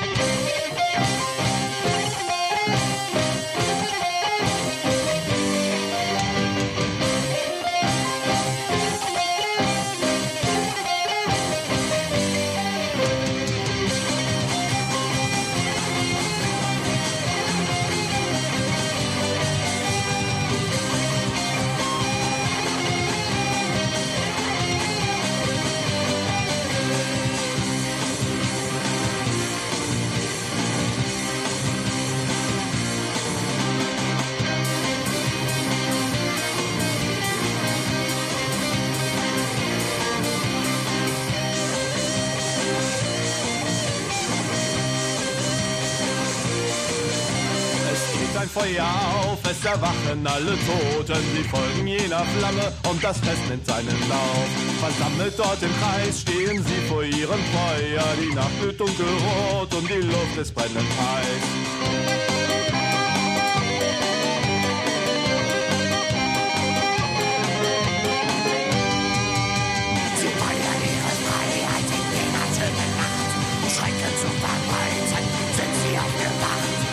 Wird heute müde sein. Hört sie jaulen, singen und schreien. Die Lebenden bleiben heute wach. Voll Angst vor jenen alten Geister. Sie machen dieser Welt so klar. Sie sind nach wie vor noch da. Mit Musik und Totenkrach.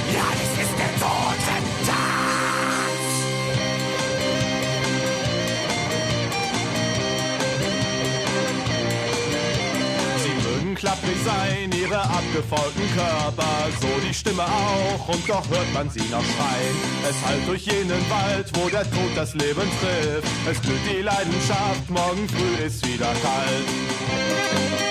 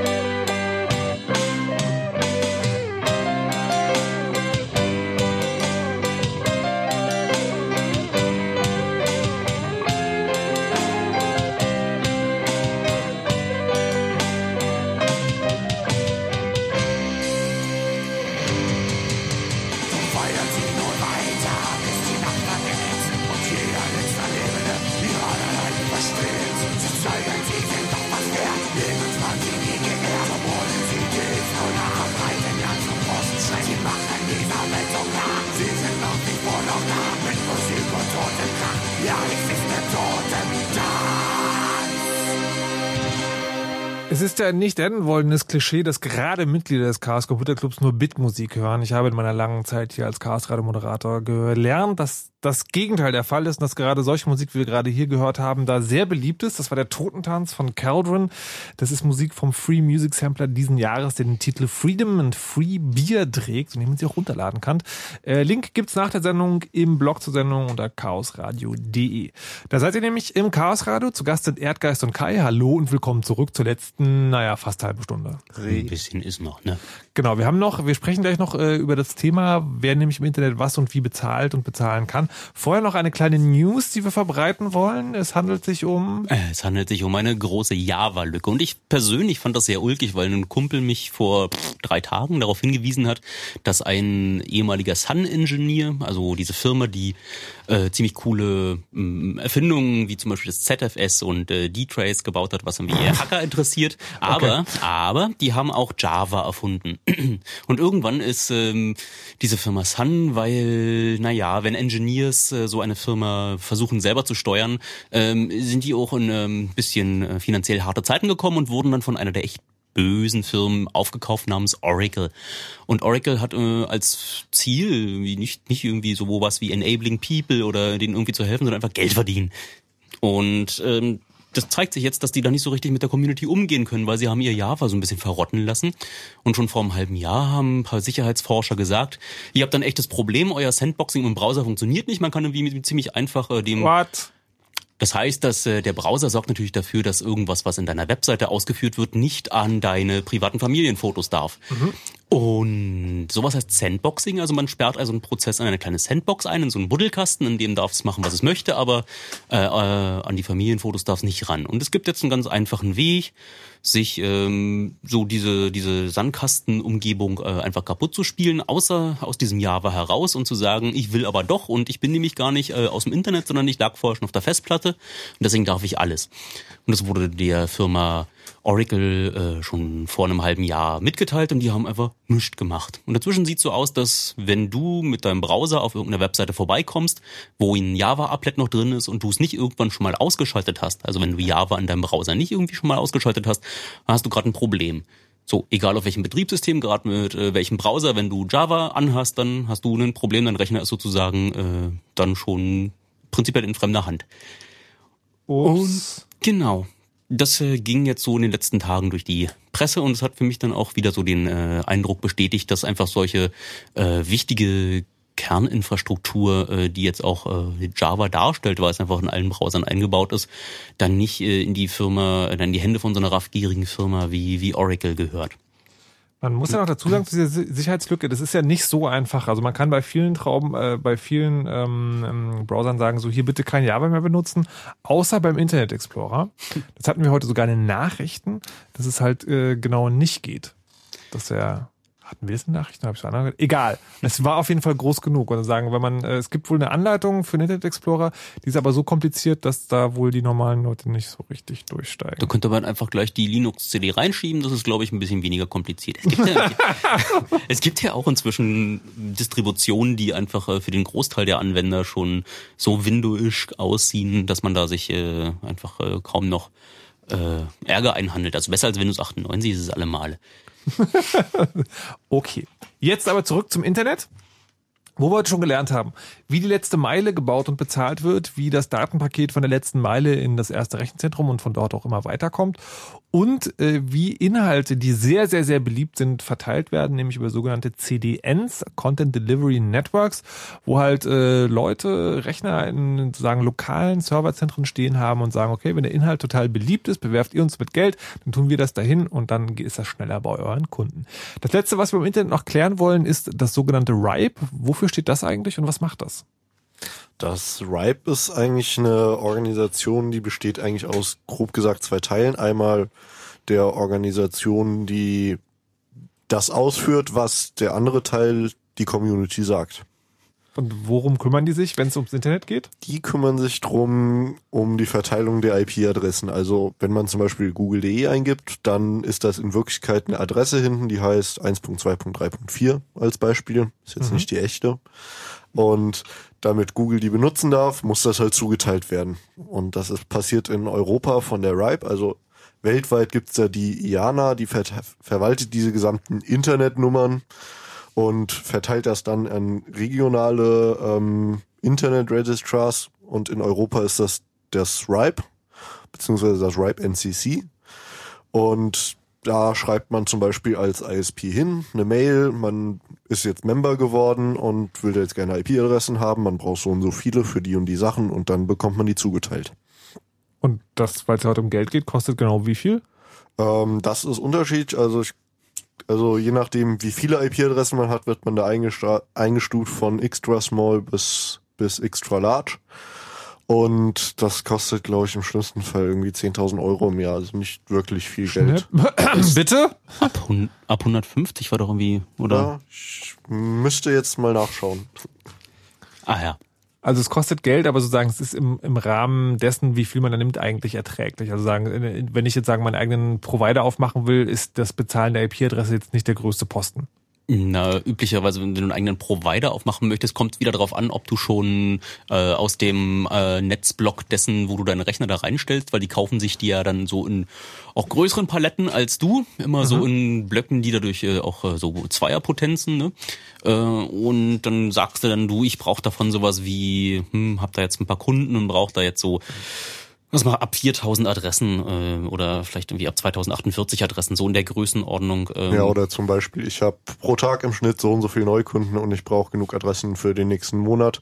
Und ich habe gerade nochmal nachgeschaut, selbst wenn man da richtig viele Adressen hat und als extra large gewährt wird, was irgendwie, glaube ich, nur 10, 15 ähm, Provider in Deutschland sind, äh, sind das nur 5000 Euro im Jahr. Also es sind bei Okay. den Beträgen, die man da spielt, um so und so viel IP, um so viele IP-Adressen zu verwalten, ist das halt irgendwie Portokasse. Mhm. Allein der Strom schon für die ganzen Server, die du da reinschieben musst, da. Also wir hatten ja vorhin, äh, glaub den, dein, deine Frage so ein bisschen elegant übergangen, wo du meintest, was es denn so kostet, so, ein, so ein Rechenzentrum zu betreiben. Aber das kommt irgendwie auf die BWAG an und das kommt auf äh, äh, auf die. Dann macht ihr selber denn sowas? Also, wenn- wenn- na, wenn wir betreiben kein Rechenzentrum, naja doch, also wir haben im Berliner Club im Keller einen Raum, der war früher mal ein Rechenzentrum. Mhm. Da standen mehr Racks drinne, eine Klimaanlage und so weiter, aber inzwischen ist das auch alles, weil sich das nicht mehr rentiert, das selbst zu betreiben, ist das inzwischen nur noch irgendwie ein Rack mit zwei, drei Servern drin und das war's. Aber ähm, wir haben zum Beispiel in einem Rechenzentrum einen Rack angemietet und dort legen wir unser eigenes Internet hin und Aha.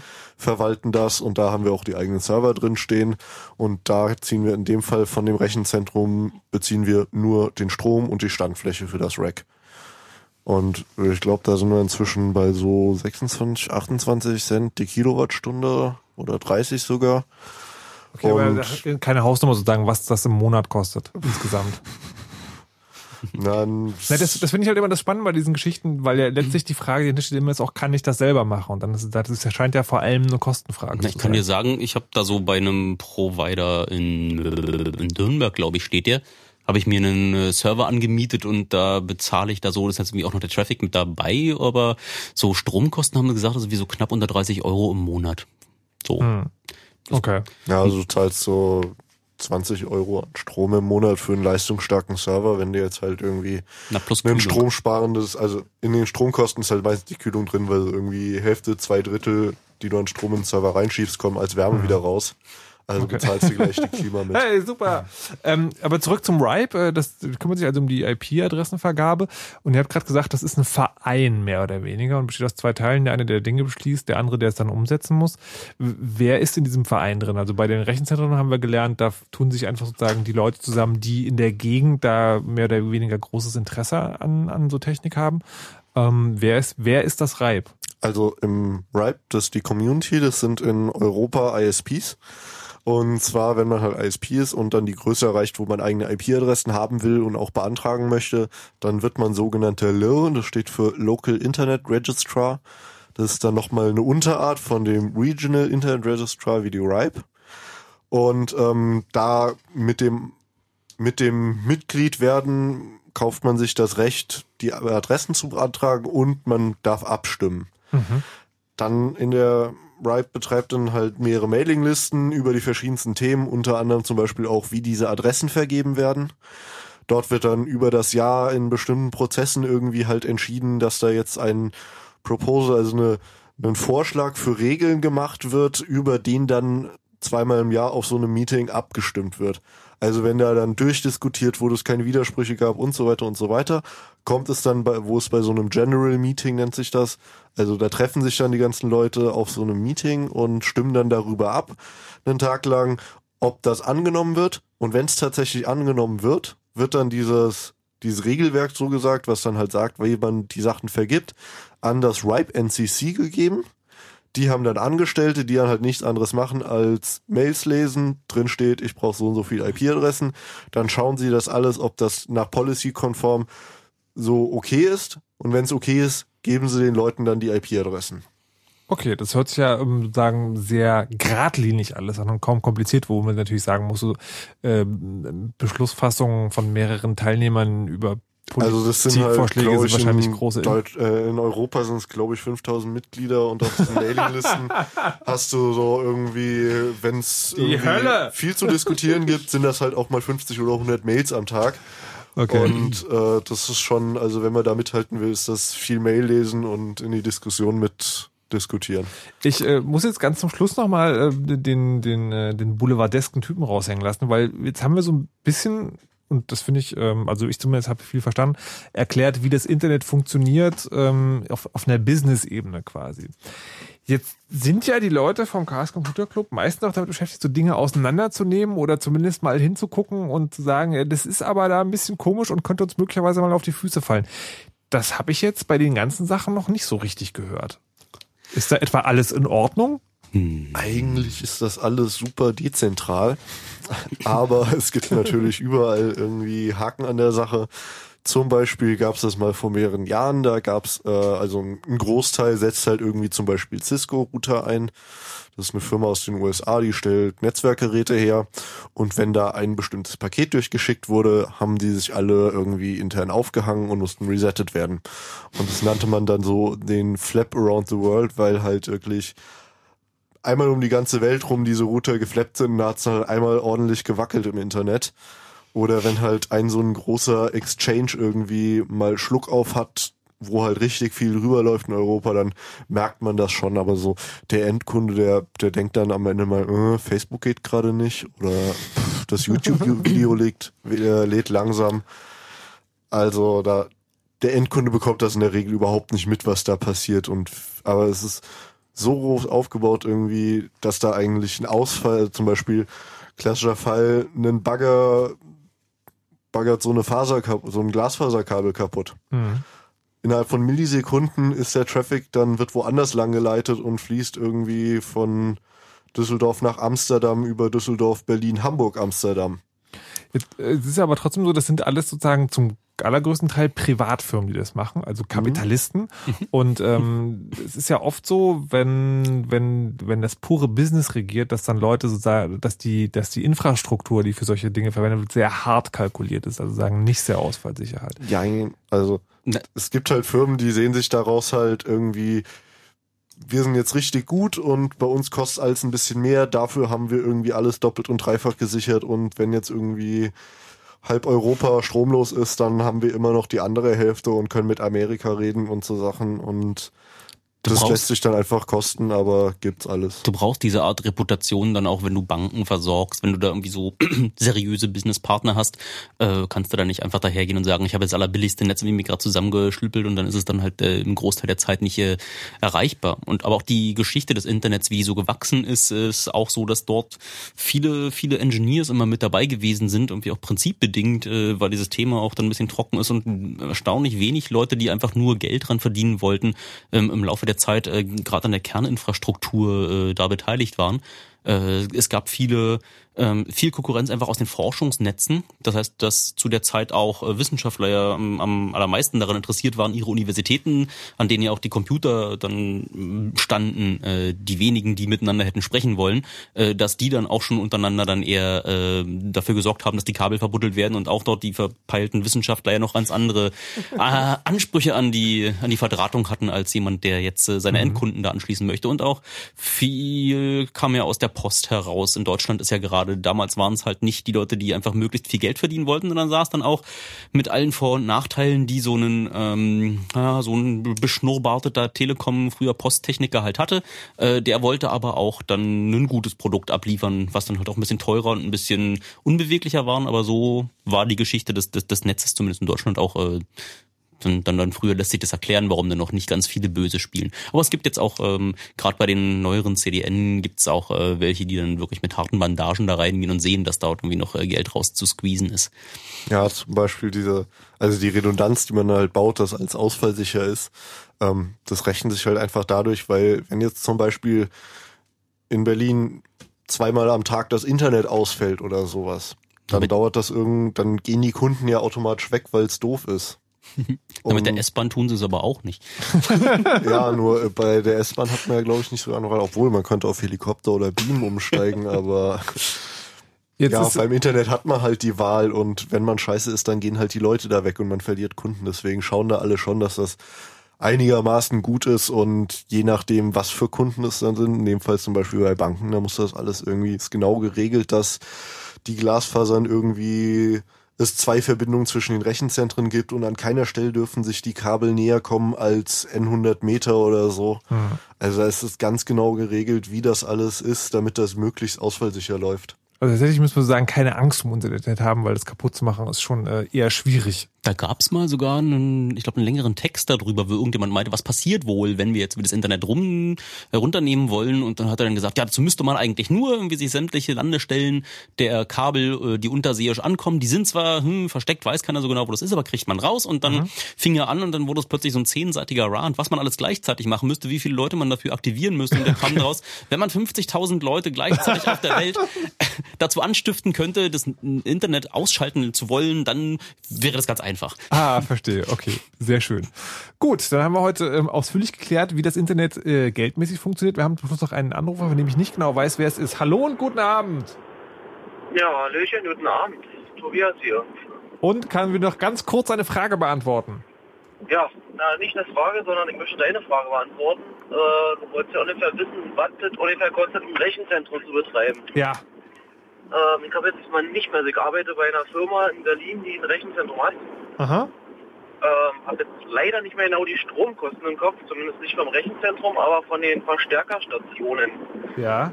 War, äh, kann man sich das so vorstellen, man braucht ja auch verschiedene Verstärkerstationen, 30 Stück sind es in Deutschland bei uns. Und dafür braucht jede so im Schnitt 10.000 Euro nur an Strom Im, Im Monat oder im Jahr? Im Monat. Wow! okay, und wie viel, wie viel, äh, wie viel Rechner habt ihr dann jetzt im, äh, in dem Rechenzentrum zu stehen? Oh, das ist schon eine ganze Menge. Also Kunden sind so Kabel Deutschland und DNSNet und sowas. Also das müsste ich jetzt durchzählen. Das ist auf jeden Fall schon eine größere Fläche. Okay, aber Sie sagen, das Rechenzentrumsnamen mit einer 3 auf. Ja. Gut, Fachleute unter sich, das wollt ihr wahrscheinlich nicht im Radio genauer besprechen, worum es gerade geht. Hm, Du bist Alles gerade klar. auf dem Weg äh, von der Arbeit nach Hause. Äh, mehr oder minder. Also ich äh, spleiße jetzt gerade noch mal kurz was. Aha. Was hast du für ein Spleißgerät? Okay. Äh, so Ich würde vorschlagen, über diese technischen Details äh, haltet euch aus. Tobias, auf jeden Fall vielen Dank. Äh, Das war nochmal eine schöne Hausnummer, die es Gutes gehört zu haben. Ja, Vielen Dank für den Anruf. Tschüss. Alles klar, tschüss. So, sehr schön. 10.000 Euro nur für so, okay, das ist schon viel Strom. So, Erdgeist, Kai, vielen Dank vom Chaos Computer Club, die mir erklärt haben, wie das mit dem Geld ist. Ihr könnt, wenn ihr noch Fragen dazu habt oder Bemerkungen, die gerne ins Blog schreiben. chaosradio.de ist die Adresse, die funktioniert jetzt wieder und die ist bestimmt total ausfallsicher. Wir machen da demnächst einen CDN draus, vielleicht Akamai oder. Nee, klar. Ist klar. So, dann äh, wünsche ich euch vielen Dank fürs hier sein, vielen Dank fürs Zuhören, euch von Radiogeräten. Wie gesagt, wenn ihr Fragen habt, stellt sie. Mir bleibt nur noch ähm, eine Sache zu sagen. Mein Name ist Markus Richter. Macht immer schön eure Backups und lasst euch nicht überwachen. Tschüss. You know how all those bad boy rappers claim how much weed they drink, and how many 40s they smoke, and how many women they've kissed with at the same time. But you see, I'm addicted to something else. It's not about fancy cars or bling bling, unless it's a glitter animation. I've seen more websites than any lousy ass browser. I've clicked more than Douglas Engelbart. I'm as bossy as Bowser. Don't even remember all my email addresses. And I've got more screen names than Sleepy's got mattresses. I need the internet like Whitney Houston needs crack. If you feel the same way, let me see a delicious this track.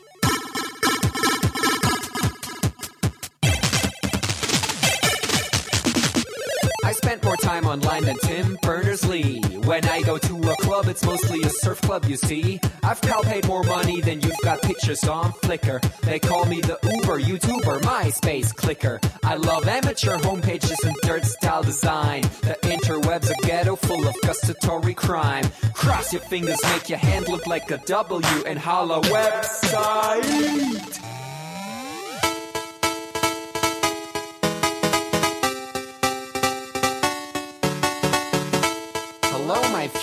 Girlfriend. This is what I sound like. Uh, orders ending, upping it up. Check your birthday, keep on fucking it up. What? All my bitches up in the club. Let me see you shaking it, don't stop. Rub it down, bounce around, wiggle every pound. Get it to the hyper ground. Everybody dance, jump if you like it, this sound. Feel the bass drop, hear the beat pop. What you gon' do? When it's time to take off, climb the rooftop, jump out of your shoe. It goes oohs, oohs, happy face balloons, unfadable pokey tunes, dance moves from shitty cartoons, pretty hot wounds, hungover club's full with the whole sweaty nation. That seems out of the wrong medication. Rave invasion, it's a V-Thing. Moin, kein Punkt, jump, ping. 1, 2, Polizei, 3, 4, Polizei, 5, 6, 7, 6, 7, 8, Mitternacht. It's an index finger party.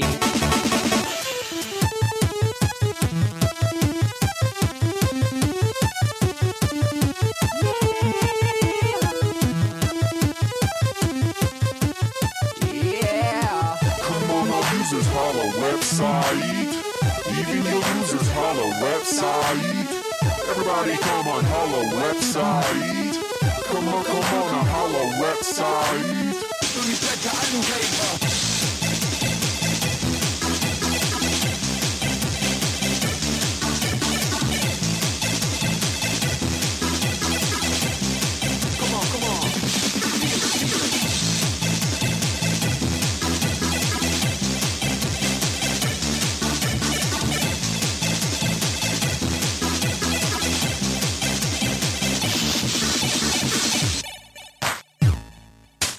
Forget I'm in your extended network.